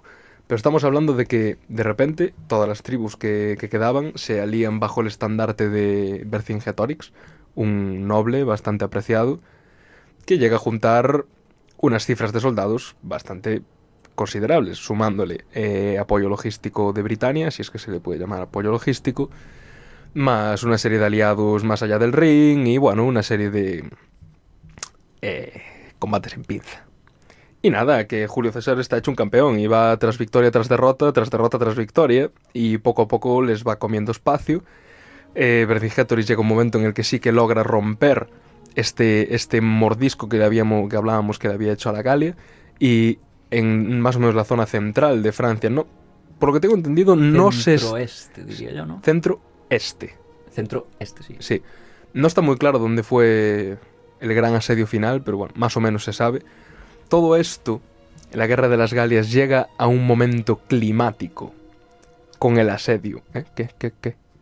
que has dicho que no se sabe exactamente, pero es en la fortaleza de, Se- de Alesia, ¿no? Eh, pero es que ahora cambió de nombre. En plan, ahora está bastante claro que sí que fue en una ciudad en concreto. es en, en la fortaleza de Alesia, pero no se sabe dónde. Claro, no se sabe la ubicación actual. sí. Eh, estaban entre dos o tres ubicaciones, está bastante claro que es una de ellas por restos arqueológicos que encontraron y tal, pero bueno, hay que pensar que los romanos les daba por construir bastante. Sí, tenían esa ficción. Sí, la verdad. Le salió un poco mal luego a veces. ¿Y qué nos han traído los romanos? Aparte de las carreteras, y el agua, y la salud pública, Y la y el, y el alcantarillado, y el circo, y el vino. Aparte de eso, ¿qué? la paz. ¡La paz! ¡Que te fue un pez! No, paz no llevaron a donde fueron. ni- no, precisamente no. No. El caso es que todo esto llegó a un momento climático cuando eh, logran que Vercingetorix y su ejército Bueno. se parapete. Antes de nada, eh, con la inminente amenaza de Vercingetorix, eh, el jovencito Marco Antonio pasa de ser jefe de caballería de... ¿Cómo se llamaba? Lo tengo por aquí. Bueno, del señor de Aulo Gaminio. eh, pasa a ser general de, de Julio y se une a la guerra de las Galias a su lado, lo cual también traería una alianza y bueno, no hubo tensiones porque Julio murió antes de que pasasen las cosas. Pero, Pero qué banda sonora de Marc Anthony.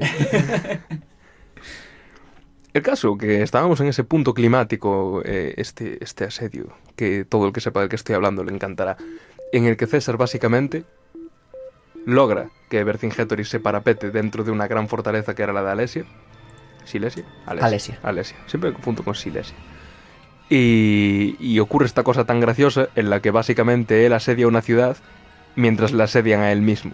Entonces, los legionarios, que ni cortos ni perezosos, buenos luchadores, mejores constructores, se construyen una muralla de 10 kilómetros alrededor de Alesia y una de hasta 12 kilómetros alrededor de la muralla de 10 kilómetros. o sea, estaban defendiendo a doble banda. Y lo intentaron todo ahí. O sea, los galos intentaron salir con todo su ejército y ¡guau! salió mal. Eh, intentaron atacar por varios sitios al mismo tiempo. Salió mal. Eh, e incluso llamaron a refuerzos e intentaron hacer un movimiento de pinza en el que atacaban desde fuera y desde dentro al mismo tiempo y casi no sale mal. vaya. Pero al final sí. Porque, ojo, a Julio César no se lo pensaba dos veces en pillar a su caballería y ir él in situ a la batalla. Y esto fue uno de los casos. De hecho, gana gran popularidad. De hecho, sus, Sus soldados- sus soldados son extremadamente fieles a él, precisamente por, por este tipo de cosas. Sí, porque lo ves en combate. Oh, coño. Ah, que este es el que nos está mandando. No está en una colina por allí. Es él. Ah, entonces el, El de la colina. caballo. No, ese es el que está llevando el registro histórico. pues sí, eh, en cierto momento sí que llega a, a cargar con, si no me equivoco, dos tropas de caballería de quites romanos, que por cierto son mi unidad favorita del Imperium 3. Buen juego. Gran juego. Alea jacta est. Fortuna audaces juvat. Por Marte. venceremos. Por el César. El caso es que con una carga bastante graciosa en la que los galos interpretaron que en realidad estaban recibiendo otra legión de refuerzo por el- la retaguardia cuando en realidad eran 100 caballeros. Dijeron, me cago en Dios, marcho de aquí. Y César, uy, no puedo creer que esto haya funcionado. El caso es que finalmente eh, se retiran todos los refuerzos. Vercingetorix se rinde para evitar otra masacre Antes que de no nada, evita. el sitio dura meses. Meses en la fortaleza de Alesia y finalmente, pues, el gente de Torres dice: Mira, chato, nos estamos quedando sin comida. Sal- mí- Sales tú, te sacamos. Así de fácil. Es una pena que no esté aquí. Íbamos a tener un historiador invitado, pero bueno, eh, está la cosa complicada tal como está la calle. Entonces, en este momento estaría muy bien que nos pudiera hablar de a nivel estratégico militar, porque tengo entendido que, bueno, si bien varias batallas de las que libró Julio César pasaron a los anales de la historia de la estrategia, concretamente eh, eh, este asedio pasó directamente a ser como un ejemplo del asedio perfecto. En plan de cortar todas las líneas de suministro, de hacerle una empalizada alrededor, cortar cualquier tipo de movida con exploradores, tal. Muy bien hecha. Ojalá estuviera aquí nuestro historiador fichado. Pero bueno, está en cuarentena. Pero bueno, quizá, quizá después tengamos un invitado que pueda comentarnos algo. Sobre, sobre qué tal le fue, sí. Sí, sí, pu- puede que sepa algo. Eh, El caso, Sí. El caso es que- y se va a la puta. Y la Galia está out. Bueno, salvo ese pueblo que queda Bueno, allí y resiste no- hoy siempre al invasor. No está out, está concretamente in. Está in del del, imperio. Que aún no era imperio, era, era era Erio. algo. Tampoco era república ya. No porque había demasiado poder concentrado en una misma persona y un claro expansionismo militar, pero bueno, la República Imperial. Pero, mientras este. Bueno, en este, momento, asedio- en este momento toda la Galia es romana. Y por toda la Galia entendemos eh, lo que ya era antes, pero es que de punta a punta, desde la Cisalpina hasta hasta Cornualles. Y de hecho un cachito de Britania, que lo dejaron ahí. Bueno, en los mapas sale, depende del mapa que consultes. El caso es que Ante tanto poder. recordamos que Pompeyo se encontraba en Roma en estos momentos. Sí, y estaban chill, pero no muy chill. No, a ver, sí, estaban chill en, en general hasta que de repente una guerra de bandas acaba con el Senado ardiendo. Se declara la ley marcial y dado que el único del triunvirato que estaba en ese momento en, en Roma es Pompeyo, pasa a ser cónsul único y a tener básicamente poder absoluto. O sea, ser el dictador de Roma. Sí. Y ante el poder. Que, visto que César, eh, nuestro amigo César, estaba aumentando su popularidad, Su, su el- sus soldados, su... su ejército, e incluso su sonrisa. Sí, estaba deslumbrante. sí. Estaba como contento. En plan, joder, vaya la que les acabo de liar. ¡Ah! ¡Qué tontos! Que yo solo iba con 20 caballos. El caso es que Pompeyo empieza a decir... "Ish, Requerimos tu presencia que- en palacio. Casi que no me gusta tanto este rollo. Se empieza a liar un poco con los optimates por allí por Roma y acaba pidiéndole a César que vuelva Sí, pero, o sea, solo cosa de rigor. Que venga, que nos comente qué tal está la campaña en, la- en las Galias, tal. Sin más, solo... Y bueno, que, que entregue sus tropas. Sí, que esas- cosas. Sí. A lo cual Ya- César ya dice... Dice... Sí, claro, voy. Y fue, Y, y fue. con sus tropas. Sí. Y con ganas de marcha también. Y se, cru- se- se cruzó el Rubicón, que, que es un río.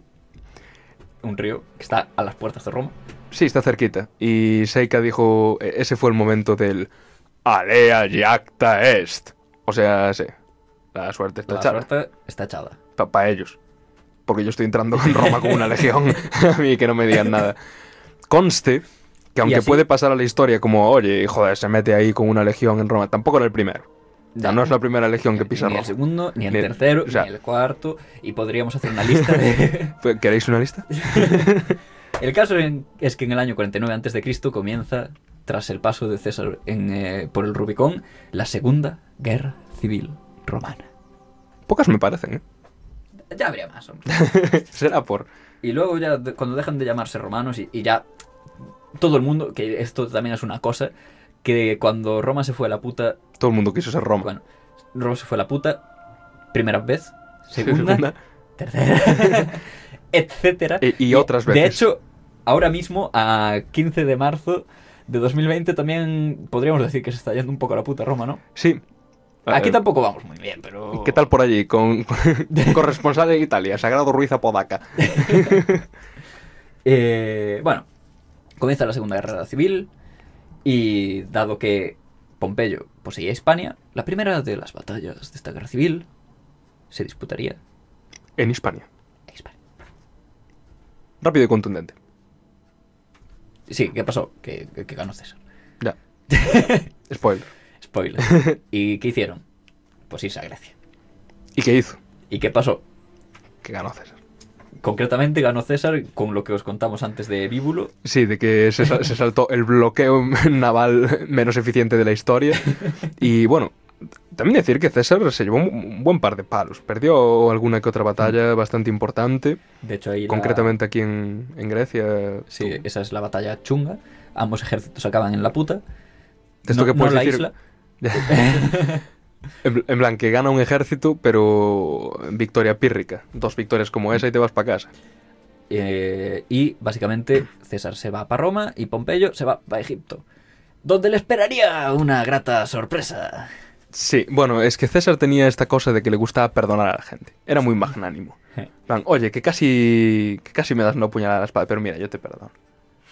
Y nada, llega allí, deseando perdonar a Pompeyo, Y dice, Y- oye, ¿habéis visto por aquí a mi amigo? Y- El- este. Bueno, no habéis visto el gesto porque cosas de la radio, pero básicamente Ptolomeo XIII, El- hermano de Cleopatra, que era en ese momento, no sé si el Estaba término es rey ¿no? de Em, Egipto. Faraón. ¿Será? Faraón me parece que no. Ya no. Mm, Ah. Porque Faraón es cuando Egipto era el Monarca. imperio de Egipto. Monarca era. Porque Sí, era una bueno. monarquía. Ptolomeo XIII, este señor. Básicamente, con el, sabía que mm, Pompeyo y César estaban de, de- eh, a hostias entre ellos, a pesar de ser grandes amigos antes. Y como he dicho, no habéis visto el gesto, pero si conocéis eh, el cuadro este mítico de Salomé, agarrando la cabeza, Sí, ¿habéis visto amigo? Sí, toma su cabeza. como la canción de... de joder, ¿cómo se llaman? Los de... Latino, de Cúbito Supino. Bueno, no me sale el nombre y me encanta ese puto grupo.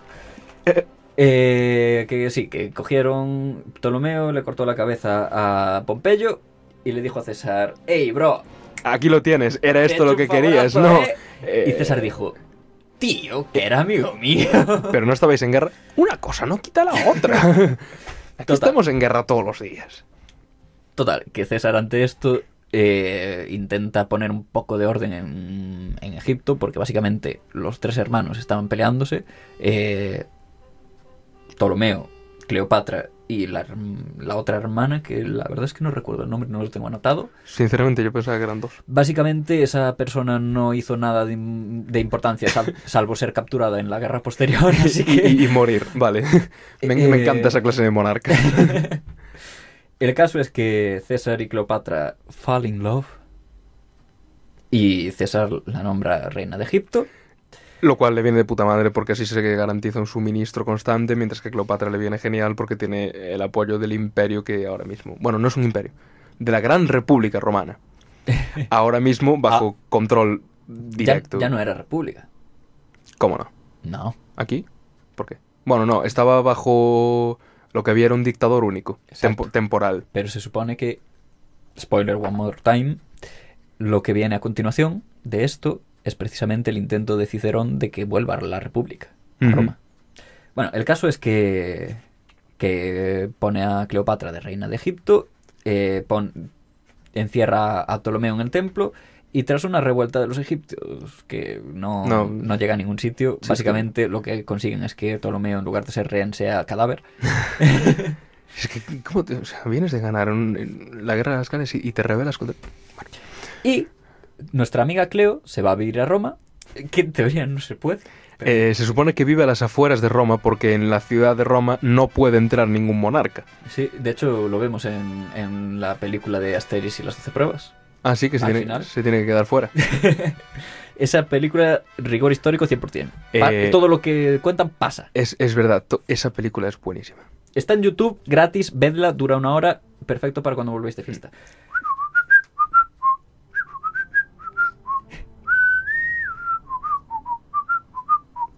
Va a llover, los árboles, o sea, los pájaros. Los pájaros vuelan bajo. Por apis y por Osiris, Por Osiris y por Apis, que te conviertas en un jabalí. Qué ojos más bonitos. muy bueno. Deben ser muy útiles para leer por las noches. Bueno, eh, Cleopatra se va a vivir a Roma con César y tienen a Cesarión. Y victoria total, o sea, se lleva a la chica, se lleva a Egipto, se lleva la comida, conquista la Galia, se queda con Hispania y ¿qué le falta por, o sea, le falta por adquirir el poder máximo de Roma, porque otra cosa? Bueno, lo- que pasa concretamente es que el, el tío sigue ganando méritos militares. Concretamente, tenemos un comeback. History comeback. Mitríades vuelve, una vez más, en forma de su hijo. en forma de chapa. su hijo Farnaces II. Bueno, ya sabemos que Mitríades pues, murió, ya sabéis, en la anterior guerra. Sí, el del veneno. Pues su hijo dice, me mola tu rollo, papá. Voy a hacer lo mismo que tú. Pero Sale esta vez mal. ganando. Bueno, No, no, no, en plan, yo lo voy a ganar. ah, no. sí, sí, sí. No. Lo que sucede básicamente es que este hombre entra en guerra con Roma, César, en el 47 a.C., César va a la batalla de Cela, que si no me equivoco es la única batalla de esta guerra, y como dice el dicho histórico, Vini Vidi Vinci. O como se pronuncia teóricamente las Vs allí, sería Widi, Wiggy, Winky. Eh, pero tú no eres un cowboy. ¿Cómo que no? Wiggy, Wiggy, wiggy. Me vale. Tú no eres romano. ¿Cómo que no? Wiggy, wiggy, winky. Me vale. Domine, dominadrum, Dominar rosae, ro- ro- Rosa Rosae. pontífice mm, romanorum. Sí, Qué bonita música. sí, la verdad. Esta debe ser la de ganar la campaña. Es música de, de, de paz. Sí, es un buen momento para ser el mayor y único poder político y militar Pero de antes- Roma. Metelo Esciprión había decidido montar una campaña contra César en el norte de África. Y one more time, César llega y revienta. Sí, bueno, lo que iba, victoria total, ¿no? En, plan, en, en todos los frentes.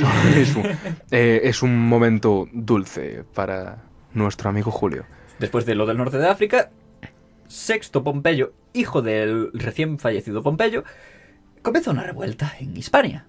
Que dura dos telediarios. Exactamente, Julio llega y se acaba el asunto. Está en racha. Pompeyo era más del rollo mandar a otra persona, no lo ha conseguido, llego yo, gano. Julio, a Julio no le hace falta otra persona. Eh, Llega, wiki, llega wiki, wiki. Wiki Wonka, Wonka.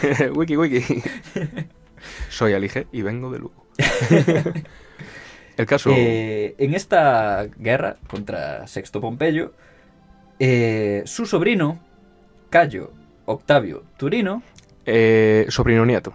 sobrino neto, naufraga, o sea, aparte de la guerra y tal, naufraga en Hispania y básicamente se une a Julio en, en su campaña.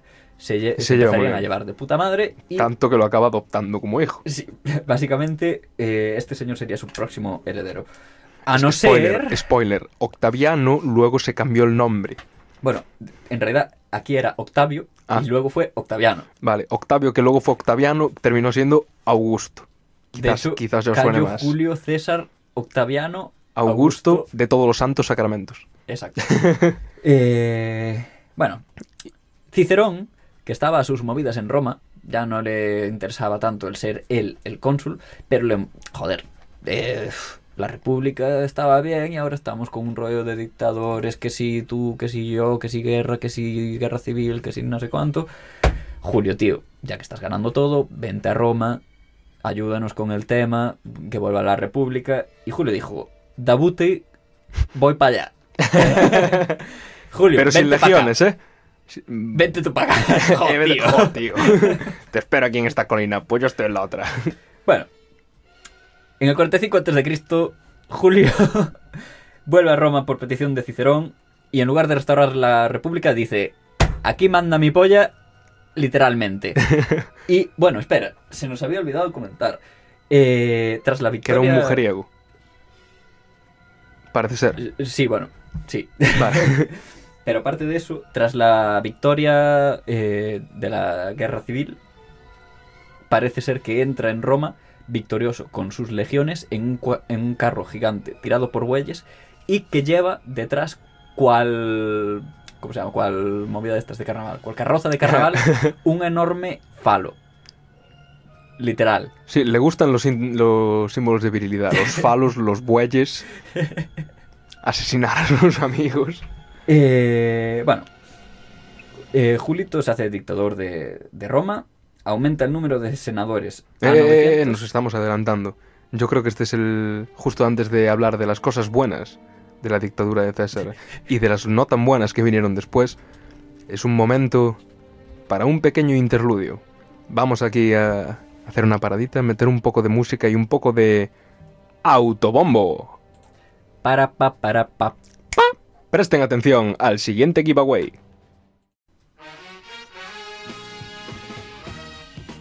¡Hey! ¿Estás cansado de no tener ninguna camiseta de la Calimera? ¿Quieres nuestro merch? ¿Quieres nuestro merch? ¿Quieres una bolsita para ir a la compra? ¿Para conseguir suministros para esta nuestra querida pandemia? ¿Necesitas unas camisetas holgadas para estar cómodamente tirado en el sofá y decirle a todo el mundo cuál es tu radio favorita? Pues no te preocupes, porque tenemos la solución. Sí, en los idus Eh, no pedimos nunca dinero, así que vamos a pedir unos RTs y unas cosas así. Vamos a subir un par de publicaciones a nuestras cuentas. Ya nos conoceréis, estamos en Instagram, en Twitter y en Facebook y nos llamamos en todos Idus Podcast o Podcast Idus o los Idus Podcast. Sí, es relativamente fácil encontrarnos. Sí. No hay mucha gente que se llame así, la verdad. Es curioso que a nadie se le ocurriese ese nombre para un programa, es Bueno. fantástico. Yo creo que de los hijos de Marzo hay un montón. El caso es, El caso es amigos, que vamos a hacer... el craso es El craso error de Craso es que vamos a hacer un giveaway de merch. Probablemente ya lo habéis visto porque es la camiseta esa que parece la del butanero. Eh, naranja calimera. Naranja calimera. naranja. Unas camisetas preciosas. Unas bolsitas, un vasito, todo del mismo naranja. Así que vamos a estar sorteando cuando publiquemos nuestro programa y lo difundamos por redes. Cinco, oís bien, cinco packs caliméricos completos. O como diría Julio César, V. Eso es lo bonito de no tener guion. Entonces, en este pack calimérico entrarían como mínimo una o dos camisetas, lo que veamos conveniente dependiendo de lo que tengamos en stock. Eh, un vaso de la calimera para los desayunos si no tienes las tazas lavadas. eh, una bolsa de la compra, también de color butano. Y, Y un carnet de y la- un carnet de, socio la- de la de calimera. socio de la calimera. vaya socio, ganador del primer giveaway. Va. Ajá. Es más, si no está cogido al ganador, le dejamos elegir el número que quiera. Venga. Cosa que no hemos hecho con nadie más. Pero no me mientas en diferido, hombre. No ves que esto queda grabado. El caso, sabemos que lo estáis deseando. Preguntar a vuestros amigos, nuestras camisetas son fantásticas, puro algodón. Y no queremos nada a cambio salvo vuestro cariño en redes. Y a los que no os toquen, siempre podéis comprarlos por un módico precio. Sí, estamos, estamos que lo tiramos. Las camisas están a tres pavos, las bolsitas a dos o a uno. Ah, eh, también os regalaremos unas pegatinas de la calimera. Sí. Hay una Muy preciosa bonitas. con un gato. Sí, yo la tengo en el portátil. Y pronto, más pegatinas.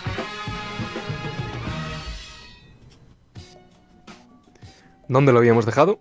En las cosas que hizo Julito. Julio estaba más feliz que una perdiz. Había conquistado todo el mundo conocido. Llegó un día hasta Galicia y dijo: Pa' allá no hay más, ¿no? Finis Terra. Finisterre.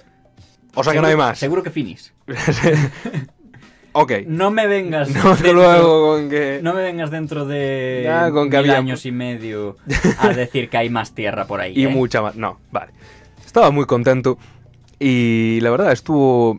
eh, spoiler, estuvo poco tiempo en el cargo que ostentaba como. Todavía no era un, un emperador, pero de facto no dejaba de ser el máximo poder militar político de Roma. Indiscutible, soportado por el ejército y por el pueblo y sin ninguna clase de enemigo whatsoever que se pudiera imaginar, salvo, bueno, como mucho los que habían sido sus enemigos antes, pero les había perdonado, así que se espera que les va a... Básicamente llega al poder, perdona a todo el mundo, pero se asegura de tener gente a su favor, a su lado. Concretamente, sube a 900 el número de cónsules, que hasta ese momento era 600. si no me 600. equivoco, porque se había subido ya. de 300 a 600 anteriormente y él de 600 a 900, los cuales esos 300 los puso a dedo, los que le cayeran mejor. Y además tuvo un poco de tiempo en este año, creo que fue un año lo que estuvo al final, para hacer una serie de medidas, eh, una serie de cambios económicos, reestructuración agraria, darle a sus favorecidos las tierras que pidieran. Básicamente, tanto la mitad de los magistrados como las provincias a partir de ahora se asignarían a dedo por el propio Julito. Los gastos también, decisión de Julito. Y el Senado queda ahí solo para proponer cosas, si Bueno. acaso. concretamente el Senado, eh, construye uno nuevo porque se había quemado el anterior, construye también el Foro Juliano y Instaura un nuevo calendario, instala un nuevo calendario, que se sigue usando de hoy cambia- casi. cambiándole el nombre a- a, al a Quinti. Quintil... Sí, el, el bueno, Julio. julio. Suena. Ahora es Julio. Ese mes que tanto gusta. Y el templo a Venus Genetrix, que es la... Bueno, pues según él, su descendiente. y según Su, su ascendiente. Y por último, bueno, lo de no tomar represalias contra sus enemigos políticos. Pero, Pero ¿qué pasa se acaban los días soleados. Y yo creo que va a hacer falta un pequeño cambio de ambiente para meternos en escena. No, Un día como hoy. Hace 2086 años. Ah, resulta que Julio sí tenía algún enemigo. Eh, los mismos de antes, que había perdonado. Pero ellos, pero ellos él no. Hay que ser arrogante. Y se forma un pequeño complot. A la cabeza, Casio y Bruto. Bruto, ¿tú también? Bruto. Tú también, Bruto. Eso nunca pasó. Cosas de Shakespeare. Que, bueno, básicamente se juntan un día en el Senado. Un y día como hoy. Un día cualquiera, sí, un día como hoy, después de que César hubiera tenido una serie de augurios un poco malos y una especie de tullido irlandés le pillara por la calle y le dijera ¡Guárdate de los idus de marzo! Guárdate, ¡Guárdate! ¡Guárdate! ¡Que se te viene! y dijo, ¿qué va? No pasa nada, si son todos brothers. Sí, son todos coleguillas. Y nada, eh, llegaron allí, primero le hicieron creer que todo iba normal, le propusieron un par de tonterías y de leyes a firmar, en plan, firma aquí, firma aquí, firma aquí. Y, y fírmame esta. Y firmó con su sangre. Y un total calculado, estimado de entre 23 y 28 puñaladas por delante, por detrás, por arriba y por abajo. Sí, de hecho se dice que, que al ver lo que estaba pasando se tapa con su toga para que no le vean morir de forma patética. Sí, también se dice que aguantó estoicamente hasta que finalmente al ver que Bruto también le daba una puñalada se dejaba morir. Em, por lo que tengo entendido, los estudios forenses a posteriori indican que la primera puñalada no fue mortal, pero sí la segunda. Eso nos lleva a una lección. Cualquier complot solo necesita a dos personas y un mogollón de seguidores pasivos. En esta radio somos dos. Y vosotros, los seguidores pasivos. Guiño, guiño. Y podríais ser más activos, ¿eh? Eh, venir porque- aquí a no, sí, claro, claro. Es muy gracioso ir al Senado y cuando ya le han metido dos puñaladas a César, pues yo ya también me aprovecho y le meto una así de soslayo. Y le robo el colgante. Y bueno, pues Esto no acaba aquí. no. Porque- This is not over, my friend. No, pa- para nada, porque los idus de marzo no dejaban de ser un complot más o menos elaborado eh, en que intentaban evitar la imparable subida del César y que, que la República se pudiera conservar. Y sin embargo, el efecto final de los idus de marzo fue el contrario, Hmm. completamente. Bueno, para empezar, eh, Cleopatra se entera de esta movida. pilla Desde a fuera de la Cesarión, Sí, pilla a Cesarión y dice: Me piro. Me las piro. Aquí no me veis más. De vuelta a Egipto con mis cocodrilos y mi, Y mi trigo y- y cosas. Y mi leche de burra y mis baños. Eh, bueno, No, pero seriamente, César no solo tenía enemigos, tenía muchos amigos. entre, bueno, eh, entre sus enemigos, a pesar de que no ser de los que directamente lo mataron, estaba Cicerón. Recordemos que le pidió que retomara la República y él dijo, claro que sí. Ahora, compadre, compañero del metal. Pero su fiel amigo y general Marco Antonio luchaba por mantener viva la, la llama de, de la familia Julia y fue nombrado cónsul. Y junto con Octaviano, ya Octaviano, Que por cierto, fue un tema también. Porque aquí viene una especie de telenovela, que, para la que viene perfecta esta música tan épica, en la que Cicerón manda a Lépido y a Octavio a enfrentarse a Marco Antonio y ambos se unen a él. ¡Genius! Eh, ¿y qué tenemos entonces cuando tenemos a tres personas aliadas por una causa? hmm, déjame pensar. Tres Mm, personas. tri- tri- tri- trivago, tri- tri- trípode. tridente. Eh, eh, tra, eh, Tra- no, eso es más. El triunvirato, hombre. Ah, pero si es si ya hubo uno, este que sería un segundo bis. triunvirato. Sí, un segundo triunvirato. O el triunvirato la secuela. Esta también fue buena. Octaviano, Marco Antonio y Lépido, el segundo triunvirato, librando la... em, ¿Por cuántas vamos? ¿Tercera guerra civil? Sí. Sí, la tercera guerra civil en un único programa. Eh, básicamente, eh, el triunvirato obviamente se, se pone a- al frente de, de la batalla y eh, rápidamente capturan a Cicerón y Básicamente Cicerón pierde la cabeza, Sí. en el sentido más literal de la palabra, le cortan las manos y la cabeza, y comienza una persecución a Bruto y a Casio, que acaba con ambos muertos también tras... Que les lleva a los confines del no imperio, a los confines de la república, y acaban horriblemente mal. Cualquiera de los dos. Oye, ¿y este silencio dramático? Pues ahora empieza más música, así que podemos contar Continuemos. ese romántico momento en el que, mientras perseguían a Bruto y a Casio, a través de la zona más oriental del Mediterráneo, Marco Antonio, falto de aliados, se junta con la reina Cleopatra. O monarca o lo que fuera, no, no tenemos claro. En ese momento reina. Era griega. Da igual. Era blanca. Eh, Exacto. La historia nos dice que es más fácil ser rey si eres blanco. Eh, sí. Pero bueno, yendo al grano, todo esto acabó con todos los enemigos del antiguo César muertos. Y ese tal Octavio, luego llamado Octaviano, cambiándose el nombre a Augusto, Cayo Julio César Octaviano Augusto. Augusto, y convirtiéndose así en el primer emperador del Imperio Romano. Y bueno, eh, Marco Antonio y Cleopatra Eh, pasan a, a actos mayores. Sí, una única batalla. A ver, el triunvirato tampoco duró demasiado, ¿qué vamos a decir? Mm. Si no me equivoco, eh, para entonces este ya era el triunvir- triunvirato y medio.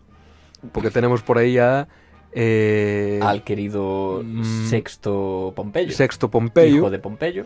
Y que para que no tocara las narices le dejaron quedarse en Sicilia. Sí, básicamente se divide en el imperio entre lo que viene siendo Oriente, lo que viene siendo Occidente y el norte de África. Entre los tres. Y a Pompeyo le dejan Sicilia. Eh, La isla eh, resorte. venga, tal. pásalo bien. Eh, si no me equivoco, Lépido es el que se queda con, con el norte de África, con. Mauritania y tal. Octavio con eh, la zona occidental, Hispania, Galia y etcétera. La mejor. Y Marco Antonio con el resto.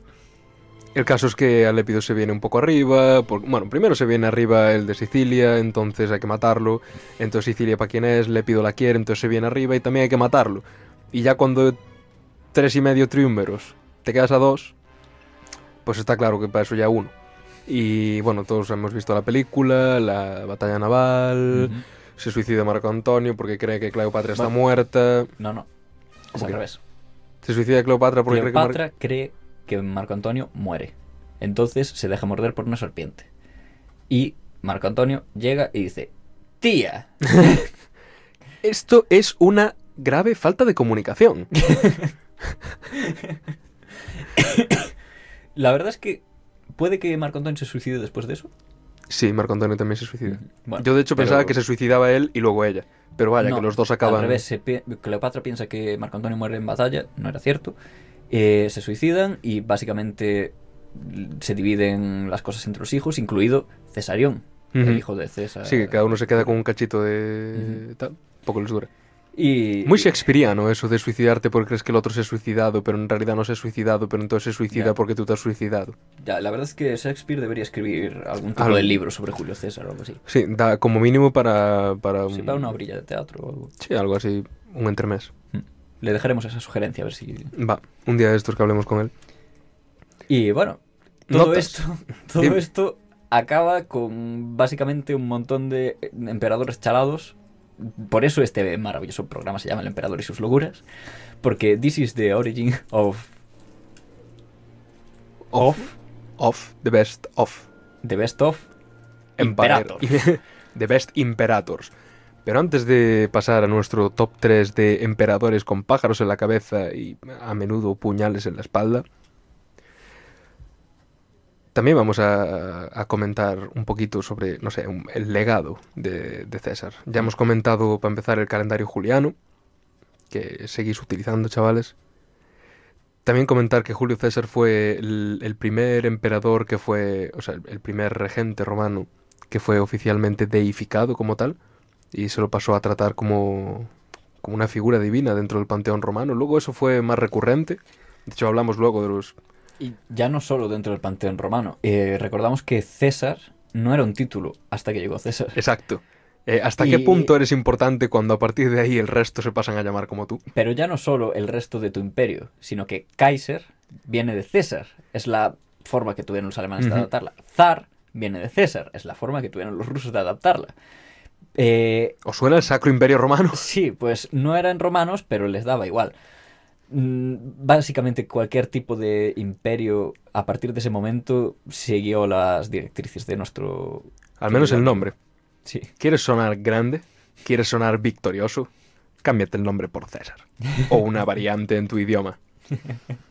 Tengo también por aquí anotado que nos hemos olvidado casi por completo, pero César eh, tomó notas muy exhaustivas de sus campañas militares. A día de hoy nos han llegado la- las notas sobre la guerra de las Galias y nota, comentario de la guerra de las Galias y comentario de la guerra civil. Eh, muy profusas en detalles. Gran escritor, se podría decir, para la época. También se sabe que escribió por lo menos un tratado de teología, otro sobre leyes, todos ellos están perdidos, y que era un gran orador. Además, como hemos comentado, Shakespeare escribió el libro de los idus de marzo, y bueno, en general ya en el mundo del cine, pues Sí, hay unas cuantas películas. sí, un par de pelis, dibujos animados, tal. La verdad, Ya os decimos, la principal fuente de este programa es Asterix y las 12 pruebas. Ese es el César que queremos. sí, se retira con Cleopatra y deja que gobiernen ellos. Exacto. Buena, Julio. y un poco... ca- Aquí venimos también... Venimos a hablar de la historia de los idus, porque claro, nosotros somos los idus y yo qué sé, nos venimos muy arriba pensando, guau, pues un programa así, que le guste la polémica, que trate temas controvertidos de- desde diferentes puntos y qué hay mejor para ello, que para evocarlo, que un complot. Dos personas que montan un planning ahí urdido en medio del humo y la oscuridad y al final se le unen un par de personas más y cambian el mundo. Entonces, vamos a parar un momento a hablar. ¿Qué fue esto? ¿Estuvo bien? ¿Estuvo mal? Por un lado, es un complot para derrocar a un tirano. Sic semper tyrannis. Pero por otro lado, la República Romana era, era un cadáver con patas. Efectivamente. Quiero decir, eh, que semper pero realmente todos los de antes y los de después. Tiranis a O sea, que muy bien con lo de atopis cargarti a los tiranis. Me, me parece que es un punto. Guárdate de los idus de marzo. Cualquier tipo de gloria es pasajera. Guárdate la espalda. Pero sí, eh, y ahora la historia ha quedado un poco como... eh, muy sesgada, ¿no? O sea, por un lado puedes tratarlo como, sin más, un- eh, una cultura del imperialismo, de la expansión constante, de las masacres, y obviamente hubo bastante de esas masacres.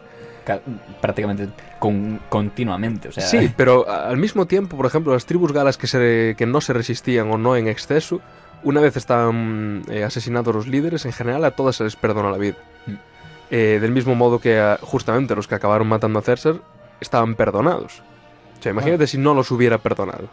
y ya no hablando de, de galos y tal, quiero decir, eh, prácticamente toda Europa, norte de África y parte de Asia Mm. era parte del Imperio Romano y pasó en todas partes eso, básicamente. O sea, eh, tampoco es una cosa que fuese propia de, de Julio, no era una táctica propia de Julio, sino que era una, Una táctica propia de los romanos, incluso anterior a ellos. Quiero decir, Ujú. los persas también tiraban por ahí.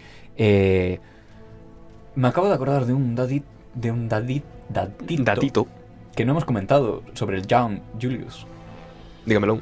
Resulta que no recuerdo dónde fue exactamente. Juraría que en el momento ese que hablábamos, que estuvo en Hispania en, en su juventud, como Eh, por cónsul o- Eh, cumplió sus 30 años, como eso sí lo dijimos, y observó una enorme estatua de un antiguo emperador. Bueno, no tan antiguo en aquella época, pero antiguo. Concretamente Alejandro Magno. Sí, me acuerdo. Esto que dijo Alejandro Magno a mi edad había conquistado medio mundo. Pues habrá que ponerse las pilas. Ahora pues se las puso. Y, hostia, sí se los Y- puso. Y no es por nada, quizá el imperio sería más pequeño, pero mm, tenía una estructura bastante mejor. Sí, y también...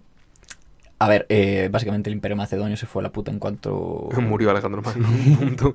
Aquí todo lo contrario, murió y lo único que hizo fue justamente asegurar Dar- el poder eh, en, en una figura autoritaria que iría cambiando, pero siempre manteniendo un Ujú. gran poder Bueno, en una única figura. Y concretamente Augusto duró bastante en el poder. Ujú. De hecho, fue el que más duró después. Entonces, un poco lo que queremos sacar de aquí es que sí, muchas risas con el Six Semper Tyrannis y obviamente el pueblo siempre tiene que estar ahí con la navaja detrás. Es que si no, nos comen. Exacto. Eh, no sé a quién le leía. En este, durante este estado de alerta en España, estemos todos, el- la clase trabajadora en estado de alarma. Eh, ahí me he desviado un poco. el caso es que César tenía sus amigos, hizo sus buenas medidas, el pueblo lo quería, también el ejército. También era un genocida, también cometió la hostia de delitos, metió una legión en Roma. Sí. S- saquen sus propias conclusiones de los idus de marzo. Las nuestras, por lo menos las mías, es que si te lo cargas a él, cárgate al que viene después también. Porque si, no, si no lo haces fatal. Y si lo que- que querías era retomar la República, te, te falló un poco el planning. ya, Pero bueno, no ha estado nada mal. ha sido un bonito programa. Pero Una bonita historia. no se ha acabado aún. Para nada, porque ahí donde lo veis, lo de asesinar emperadores Se puso de se moda. puso súper de moda. A la modé. Y ahora, después de este pequeño inciso, vamos a pasar directamente con el top 3 en un orden completamente aleatorio y organizado por mí de otros emperadores un poco locos y que acabaron mal. Muy mal. Bastante mal. Top 3 emperadores. Empezamos por Calígula, que gobernó del 37 al 41 a.C. Fue el segundo emperador tras Augusto y Tiberio. Y en concreto quería hablar un poco como de, Tiberio y de Calígula en conjunto porque la verdad fue tener a César y luego a Augusto y luego venirte estos dos piezas. Que ya es para, ¿sabes? Bueno, Dos de caldos de arena. antes de nada, hay que decir que el coronavirus hizo que esta sección se redujese de 5 a 3 y que nos hemos dejado fuera. A los clásicos. Es que Nerón, Cómodo, eh, pues como que ya salen en las pelis. Si, si queréis, os re- recomendamos algún docu o algo. si tenemos bibliografía al final. Calígula, segundo emperador tras Augusto y después de Tiberio. Eh, bueno, simplemente estaba un pelín loco, en plan, hablaba con los astros, se hacía llamar Dios, en los documentos oficiales aparecía con el nombre de Júpiter, eh, famosamente conocido por intentar y creo que lograr nombrar a su caballo senador. Efectivamente. Y también, creo que fue tras un tsunami, le declaró la guerra a Neptuno y mandó a varias legiones al mar a darle lanzazos a la playa. Al agua, a las olas. buena. ya hablaremos de que, claro, lo- los registros históricos son un poco difíciles de interpretar, entonces, quién sabe lo que ocurrió aquí. Eh, nada, este tampoco fue nada excesivo, aparte de crear eh, un palacio para su caballo hecho de mármol y organizar fiestas allí en las que obligaba a ir a los senadores a participar, a conocer a su caballo y darle la pezuña. Se, en general, se lo, A chocarle la pezuña. Choca esas. Eh, se lo conoció como un líder extravagante, perverso sexualmente, nada, nada fuera de lo común, un tirano de mente en general. y bueno, sí, uno del montón. Y sin más, un 24 de enero, un día sin ningún tipo de gancho, o sea, no eran los idus ni era absolutamente nada, pues lo asesinaron. Y bueno, lo asesinaron concretamente una coalición de senadores y pretorianos, que es lo que decíamos antes. La verdad es que la guardia pretoriana, como guardia, eh, hizo más mal que bien. Al final lo que necesitabas era tener, no sé, a tu propia guardia personal de dos personas durmiendo contigo. Estos son dos ejemplos como del eh, clásico top 3 emperadores que están locos, pero bueno, tampoco tan locos. Simplemente, pues yo que sé, compran esclavos, los sodomizan, eh, tienen un caballo que hacen senador y, y un par de cosas así. Tampoco es que pongan el imperio patas para arriba. En el número 2, hemos querido elegir a una, de las, una figura controvertida, Domiciano, que gobernó desde el 81 hasta el 96 después de Cristo, también poquito, 7 años, 6, 5, 15, 15. 28. Eh, elegimos a este curiosamente por lo que decíamos ahora de los registros históricos. Ha pasado tanto tiempo, había tantas intrigas políticas en el momento y a menudo era importante eh, empañar la historia de- del gobernador en concreto, que es muy difícil saber si lo que se dice de él es verdad. De Domiciano lo ponían junto con Calígula, Nerón o Cómodo como uno de los peores emperadores, los tiranos más crueles y paranoicos que había. Sin embargo, aunque sí, sí, fue, fue asesinado por una conspiración palaciega, eso vamos, eh, como hay Dios, la realidad es que a día de hoy no se puede confirmar que realmente fuese tan mal gobernador y de hecho parece que eh, hay algunos registros de que en realidad sería más bien solo un autócrata bastante tirano pero eficiente. Entonces, Es, es un tema de, de este tema de... La historia se escribe después de, de su- de tu muerte, entonces... ya, y más con los romanos, que eran así un poco de, oye, no me gustó tu rollo, voy a rascar tu cara de las monedas. Eso ha ocurrido. O sea, hay, en plan, hay registro de yacimiento arqueológico que encontraban monedas en que se les pulía el nombre. Es, joder, eh, os tomáis en serio esto de borrar la historia. Eh, ese era el top 2.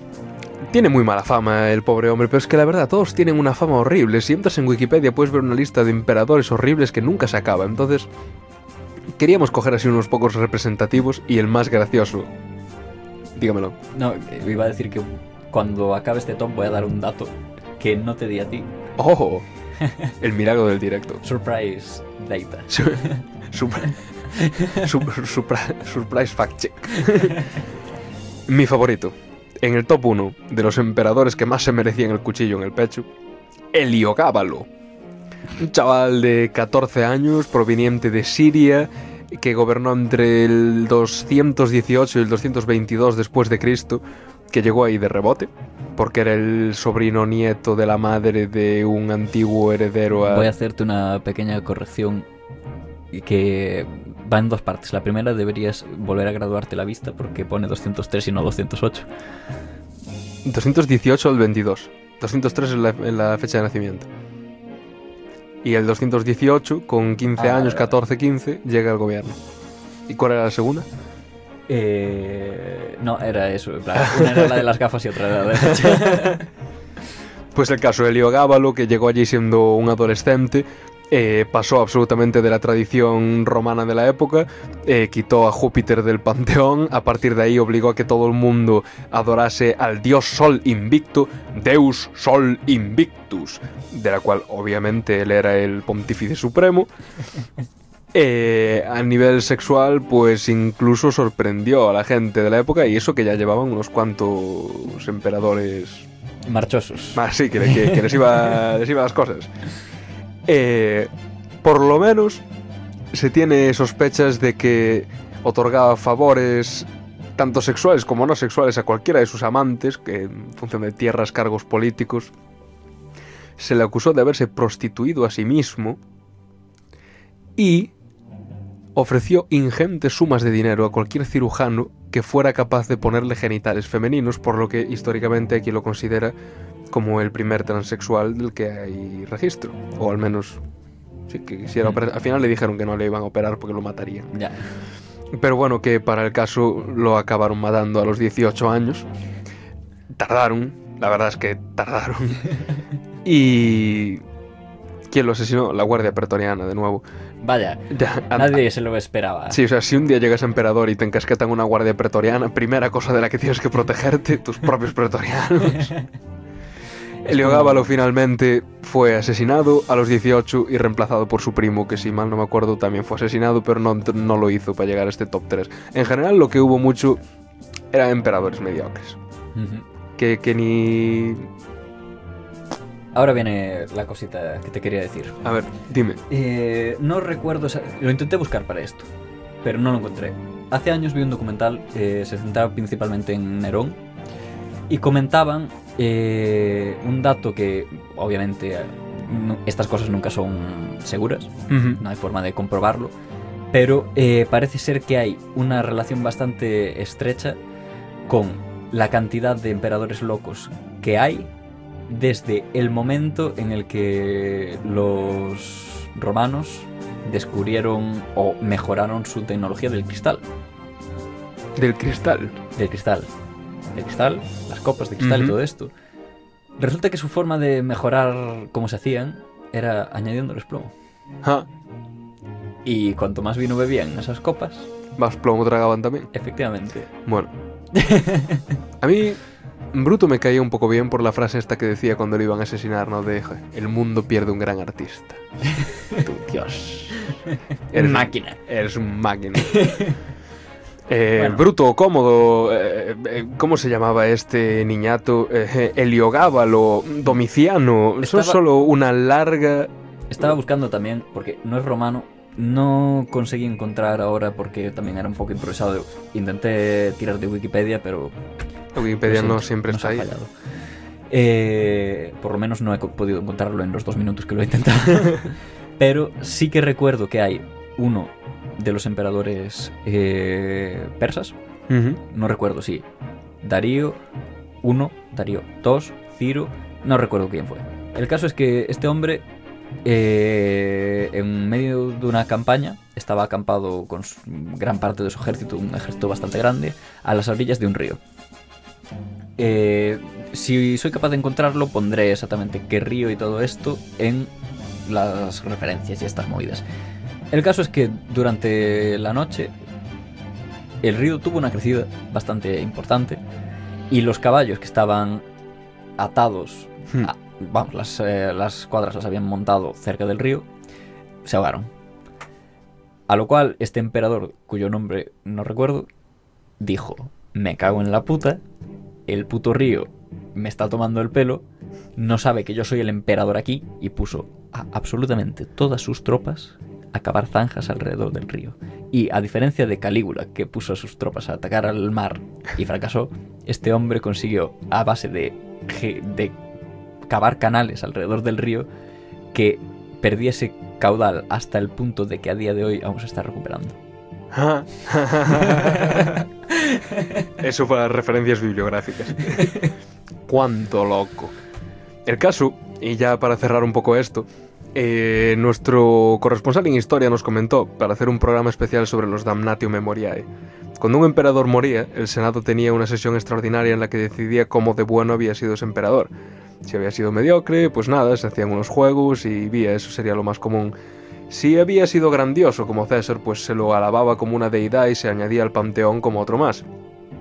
Y si ha entrado en este top 3, o en el top 5, o en el top 10 de pésimos emperadores, muy frecuentemente lo que se les ejercía era el damnatio memoriae, o condena de la memoria, en la que básicamente se borraba cualquier rastro de la existencia de ese emperador. Cualquier estatua suya, cualquier mención escrita, las monedas las pulían, les quitaban la cara si hacía falta, todo con tal de que dicho emperador dejara de existir. Por lo tanto, hay grandes lagunas de emperadores que supuestamente fueron horribles, tan horribles, que no han llegado a nuestros días, porque no quieren ni hablar de ello. Entonces, ojito, Una costumbre, de hecho, heredada de los egipcios. lo de borrar... ¿Ah? Eh, de hecho, ellos no necesitaban que fuese un, un emperador para hacerlo. En plan, tenían la costumbre de que si alguien era, digamos, públicamente condenado eh, para la cultura, para la sociedad egipcia, Hacían el vacío. en su tumba, bueno, eran los egipcios, los egipcios eran muy eh, fans del tema de en mi tumba pone la historia de mi vida, mi nombre, para que los dioses sepan que estoy aquí por si vuelvo a la vida y bla bla bla. Lo que hacían era básicamente romper cualquier tipo de icono, nombre o referencia a quién coño está enterrado ahí, de forma que se supone que, o sea, dentro de su religión, eso los condenaba al limbo, básicamente lo que los cristianos entenderían después como el limbo, es decir, a la nada. Qué hijos de puta. bueno, pues estamos llegando a la recta final del programa y para rebajar un poco los ánimos, vamos ahora con una, con una lista excesivamente larga, redundante y graciosa, Ni, ni tanto. ni tanto a comparación de nuestros estándares, de otros emperadores que también han sido asesinados. Ase- Tenemos aquí la gráfica. Según nuestros datos, Según fuentes oficiales. según fuentes oficiales, las causas de muerte de los emperadores romanos entre el 14 a.C. y el 395 después de Cristo fueron asesinado y posiblemente asesinado. La- la- las más frecuentes. Luego también hay un par muertos en batalla, otros suicidados y otros de causas naturales. Ah, y tres ejecutados. La verdad es que era un oficio bastante peligroso. No sé quién Ya. querría ser emperador. Pues cuantos, pudido ser procónsul o, o algo así. pudiendo ser mm, rico. Así que nada, vamos a proceder a leer una lista por orden alfabético de emperadores que fueron asesinados y vamos leyendo uno a uno. ¿Hay alguno que tiene un comentario? Si tú no te lo sabes, pues lo hago yo. Empiezo. Alejandro Severo. Un tío muy severo. Avidio Casio, Casio. el inventor de los relojes. de los relojes, tengo uno. Carausio, que este en realidad se declaró emperador de Roma, pero solo dominaba Britania y la Galia. Cualquiera se de- llama emperador de Roma últimamente. Ya, que- Sobre todo hacia el final. Carino. Hermano de Karina, ya sabes. Claudio, el de los supermercados. Constante, un tío que hasta que lo mataron estuvo pam, pam, dale. Dalmacio. Nada. come- cero comentarios. Cinco comentarios. Emiliano. 88 días. Este duró 88 días en el poder, la verdad, ni calentó el mármol. Floriano. Eh, un nombre bonito. Galieno. Que no Galeno. No, No, no. ya. Geta. Vaya gente. Julio Nepote. Este tiene una historia medio curiosa porque se supone que es el último emperador de Roma. Pero, como que Bueno. tenía un usurpador. Entonces tampoco está claro si era el último o el Claro, penúltimo. Ya sabemos cómo funciona lo de Roma, ya lo dijimos antes. Es, Sí. ¿Cuándo se acabó lo de Roma? ¿Qué Roma? ¿Qué? O sea, Rusia, si- Rusia sigue ahí. ¿no? Sí, ahí están. De hecho, hay un pavo ruso pro Ah, eh, zar y que todo esto que, sí- que es multimillonario, está comprando territorios porque como no puede montarse el imperio ruso de vuelta en Rusia, porque pues eh, Putin Sí. y esas cosas, eh, pues quiere comprar territorio y montar el imperio ruso en África. Se llama Nepote. No, pues este no es. Ahora es que tiene un nombre horrible. Y Julio Saturnino. Julio Saturnino, que no murió un sábado. Leliano, Lel. Lel, Maximino el Tracio. que tenía gigantismo. Aparte de ser Tracio, Aparte de ser tracio, parece ser, por lo que leí por ahí, que más o menos siendo... eh, respetando las fuentes históricas, podríamos hablar del líder de una civilización más grande de la historia. Ahí se lo has dicho tú, ahora me toca a mí. Mayoriano, que aunque lo nombran como el último buen emperador, el último que realmente quiso retomar la idea de Roma, eh, también fue asesinado mm, brutalmente. Marco Aurelio, Marco Aurelio Mario. Champion. Eh, este sí que se hizo un combo. Sí, sí, este- se hizo un hack trick, tres días aguantó en el gobierno. o sea, difícil superarlo. Pero en cambio, se puede superar fácilmente si tenemos en cuenta cómo se llama el siguiente. Póstumo, Que fue emperador en vida y no y póstumamente. no póstumamente. Eh, póstumamente fue muerto. y Salonino. Al que le gustaban mucho los Los danoninos. Septimius, que en realidad se declaró emperador cuando ya había otro emperador y duró un año con sus tropas rebeldes ahí como usurpador hasta que al final las propias tropas dijeron, mira tío, eh, que esto no, esto no va para adelante. No, no nos la cuadras. Tácito, que era vegetariano, taciturno. Un acuerdo tácito, oye, mira, me matáis. Treboniano Galo, suponemos que sería Galo. o treboriano. Eh, Valentiniano 3. O sea, al 1 y al 2 no lo mataron, pero al tercero sí. Ya, ya no. Ya no daba la cosa. Valerio. Vale. Muy bien. Y a pesar de su nombre, no acabó muy bien su vida, Victorino. Victorino no venció.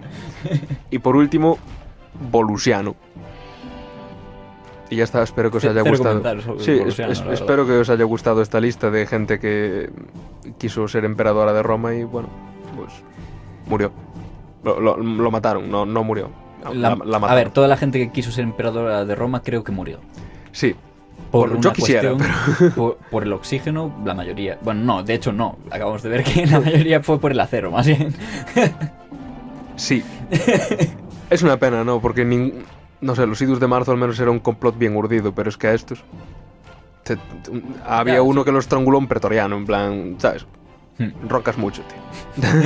ya, ya está, no te aguanto. Seguro que hay alguno que se tropezó también. Un- Será por emperadores. Como poco, un oficio muy accidentado. Y creo que hay alguien por aquí entrando en la radio que podría Sí, darnos parece unos... que ha llegado nuestro invitado. Sí, por fin. Pensé que no iba a venir ya, se- con esto, la cuarentenización. A ver. Eh, ¿Te tengo que abrir yo la puerta? Ah, vale. Ah, sí. Es que en esta radio la, la puerta está puesta del revés. Entonces se abre desde fuera. Vale, sienta, toma asiento. Sí, creemos que nuestro invitado puede tener mucho que comentarnos esta noche. Después de que la ciencia médica actual haya por fin conseguido encontrar la cura para 27 puñaladas en el pecho, tenemos aquí, en primicia 2088 años después, al conquistador de la Galia, el pacificador de Roma, Cayo Julio César. ¡Uh! Ave, ave. Em, disculpe, señor eh, Cayo, ¿cómo, cómo le gustaría que me dirija a usted durante la entrevista? Señor Imperator, gracias. Señor Imperator. Em, de acuerdo. Eh, para empezar, ¿qué, ¿qué nuevas quiere contarnos, señor Imperator? Acaba de resucitar y esto es con lo que se encuentra. Bueno, eh, la verdad es que la sociedad está un poco cambiada desde aquel entonces, ¿no? Ahora los tiranos los elegís. Eran- no eran daño así, em, como... Yo, Bueno. creía que usted gobernó durante una época de república. Sí, efectivamente, eh, éramos electos, pero realmente si no éramos elegidos, nos hacíamos elegir. No sé si me entiendes. Ah, bueno, eh, no es tan diferente entonces. Pero bueno, lo que yo quisiera utilizar su tiempo, porque al fin y al cabo estará muy ocupado después de, de volver de donde ha vuelto, es para hacerle unas preguntas que yo creo que nunca nadie se ha atrevido a hacerle antes. Dígame, dígame. Em, por ejemplo, usted vivió en Hispania durante un tiempo. Efectivamente, tierra de conejos. ¿Había muchos conejos? Sí, desde luego había muchos. Recuerdo que cruzábamos la calle y nos encontrábamos grandes masas de conejos. Ajá. Bueno, pensaba que era una leyenda urbana. Bueno, No, no, no. vale. Aún no se habían inventado los linces y por aquella época los conejos poblaban prácticamente la totalidad de la península. Oh, in- in- interesante. Eh, ok, pasemos a la Guerra de las Galias. ¿Por qué se fue a Britania en la Guerra de las Galias? Eh, bueno, eh, mis veteranos querían tierras, ya sabes, y, y la Galia empezaba a quedársenos pequeña, ¿no? Eh, realmente llegamos allí y viendo un poco cómo está la cosa, dijimos, bueno, ah, igual no es el mejor sitio para venir, ¿no? Un poco húmedo, señor Imperator. Es No- un poco húmedo, un poco oscuro y la gente habla raro. Ujú, Y no querían adoptar el dracma, supongo. No, la verdad es que estaban bastante centrados en, en su moneda propia. Imposible trabajar en una circunstancia así, señor Imperator, es eh, completamente comprensible. Eh, pasemos a alguno de, su- de sus gestas más heroicas dentro del mundo militar. Eh, el asedio de Alesia. Oh, sí, lo recuerdo perfectamente. Dos Un buen verano. De, do- dos asedios, de hecho. Usted asediando a, a los galos mientras los galos le asedian a usted. Bueno, lo intentaban. ¿Y qué? Buena. Una gran decisión de valor sacar su caballería y. ¿Realmente creía que iban a huir cuando les cargó por la retaguardia solo con un par de caballeros? ¿O fue un.? Sí, bueno, eh, la verdad es que hay una anécdota muy graciosa sobre ese momento. Resulta que Marco Antonio y yo nos estábamos tomando un par de vinitos en, en la tienda de campaña, ya sabes, en, en la buena, no en esas en las que duermen los, legionarios. Y le dije a Marco Antonio, Marco Antonio, cuando yo me muera, me gustaría que Octavio y tú, pues, intentaseis continuar mi legado. Y él me dijo, sí, claro, y me caso con tu esposa.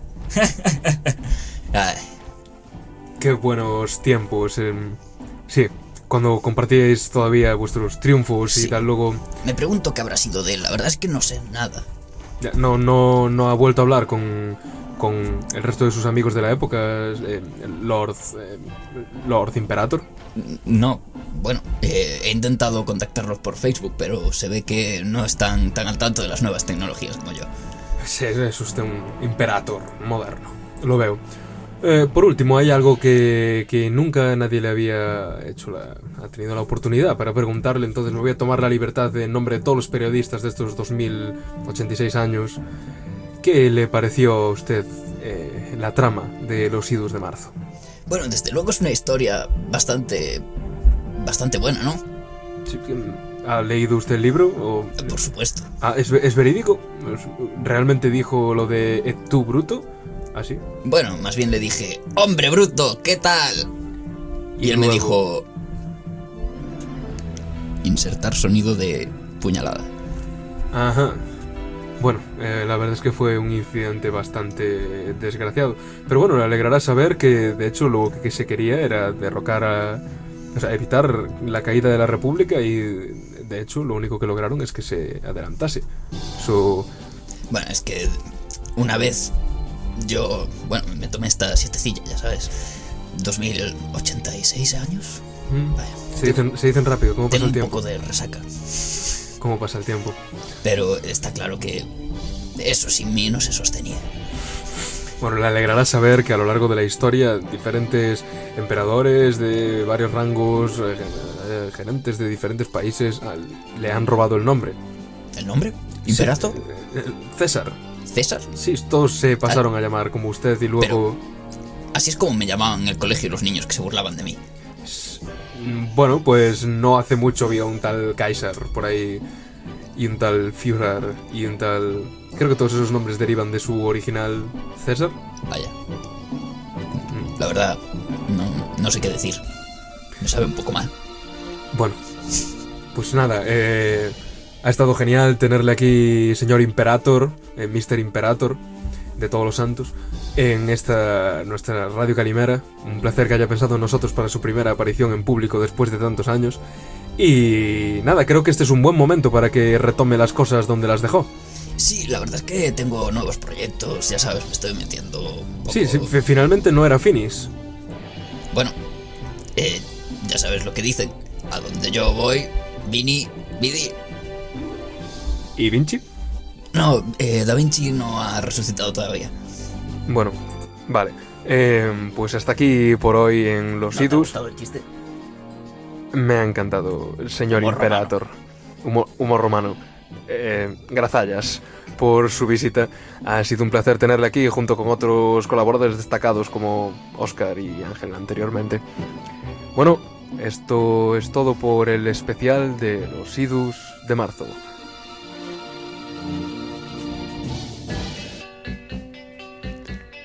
Es hora de ir diciendo adiós. Este ha sido nuestro primer especial de los Idus. 15 de marzo e incluso con el país paralizado, nosotros seguimos ofertando entretenimiento de calidad. Recuerden y tengan cuidado con los idus de marzo. Guárdense de los Idus de marzo. Un agradecimiento especial a toda la gente que ha hecho este programa especial. Gracias, Yago. Gracias, Juan. Gracias, Julio. Digo, señor Imperator. Gracias a Alfon también. Gracias a Alfon siempre por habernos permitido entrar aquí. Ya hace casi un año que entramos en lo que esto era un basurero. Sí. Y Un ahora, almacén de mierda. literal. Y aquí estamos con nuestros especiales y nuestros giveaways. Esto, esto marcha, chavales. Todo gracias a vosotros. También queremos dar un abrazo especial a Roy y a la gente del Salto Diario que nos están dando la oportunidad ahora de meternos a, la radio del Salto y a tener nuestra propia página, bueno, nuestro propio blog del podcast que estaría eh, albergado en la página oficial de- del Salto, donde empezaremos a meter nuestro repositorio, bibliografía, referencias y los mapas de los que tanto hablamos. Y un saludo a todos los lectores del Salto que no nos conocían y que hayan llegado a nosotros Gracias, a al propio Salto. tal, eh, si en un futuro, de momento seguramente no, pero oye, si en un futuro nos estáis escuchando, gracias por estar ahí. Y aquí más. Bueno, a- Nos lo hemos currado ¿A Domiciano? A Domiciano. A domiciliano. y una vez más se nos ha ocurrido el mismo chiste. ya, hay que ser rápidos, Yago. Bueno, un saludo con mucho cariño a todos los que nos estéis escuchando, ya sea desde el gimnasio, ya sea desde casa, Eh, Seguramente sea desde casa. seguramente sea desde casa. A no ser que nos escuchéis dentro de un mes. Mm. Cuídense, viajen poco, eh, traten bien a su, a su familia y a sus amigos durante estos días de confinamiento, hagan calendarios de interacción social si ven que les es demasiado tratar con sus amados seres queridos tanto tiempo. Y Y recordad que tenéis una cantidad de horas inmensa para tirar solo con nuestros programas. del tirón. Sí, sí. Así que mantenos a salvo, Tened cuidado. escuchad los idus y volveremos pronto en riguroso diferido. Posiblemente con un especial sobre el tema de la cuarentena. Hasta otra. Aburiño.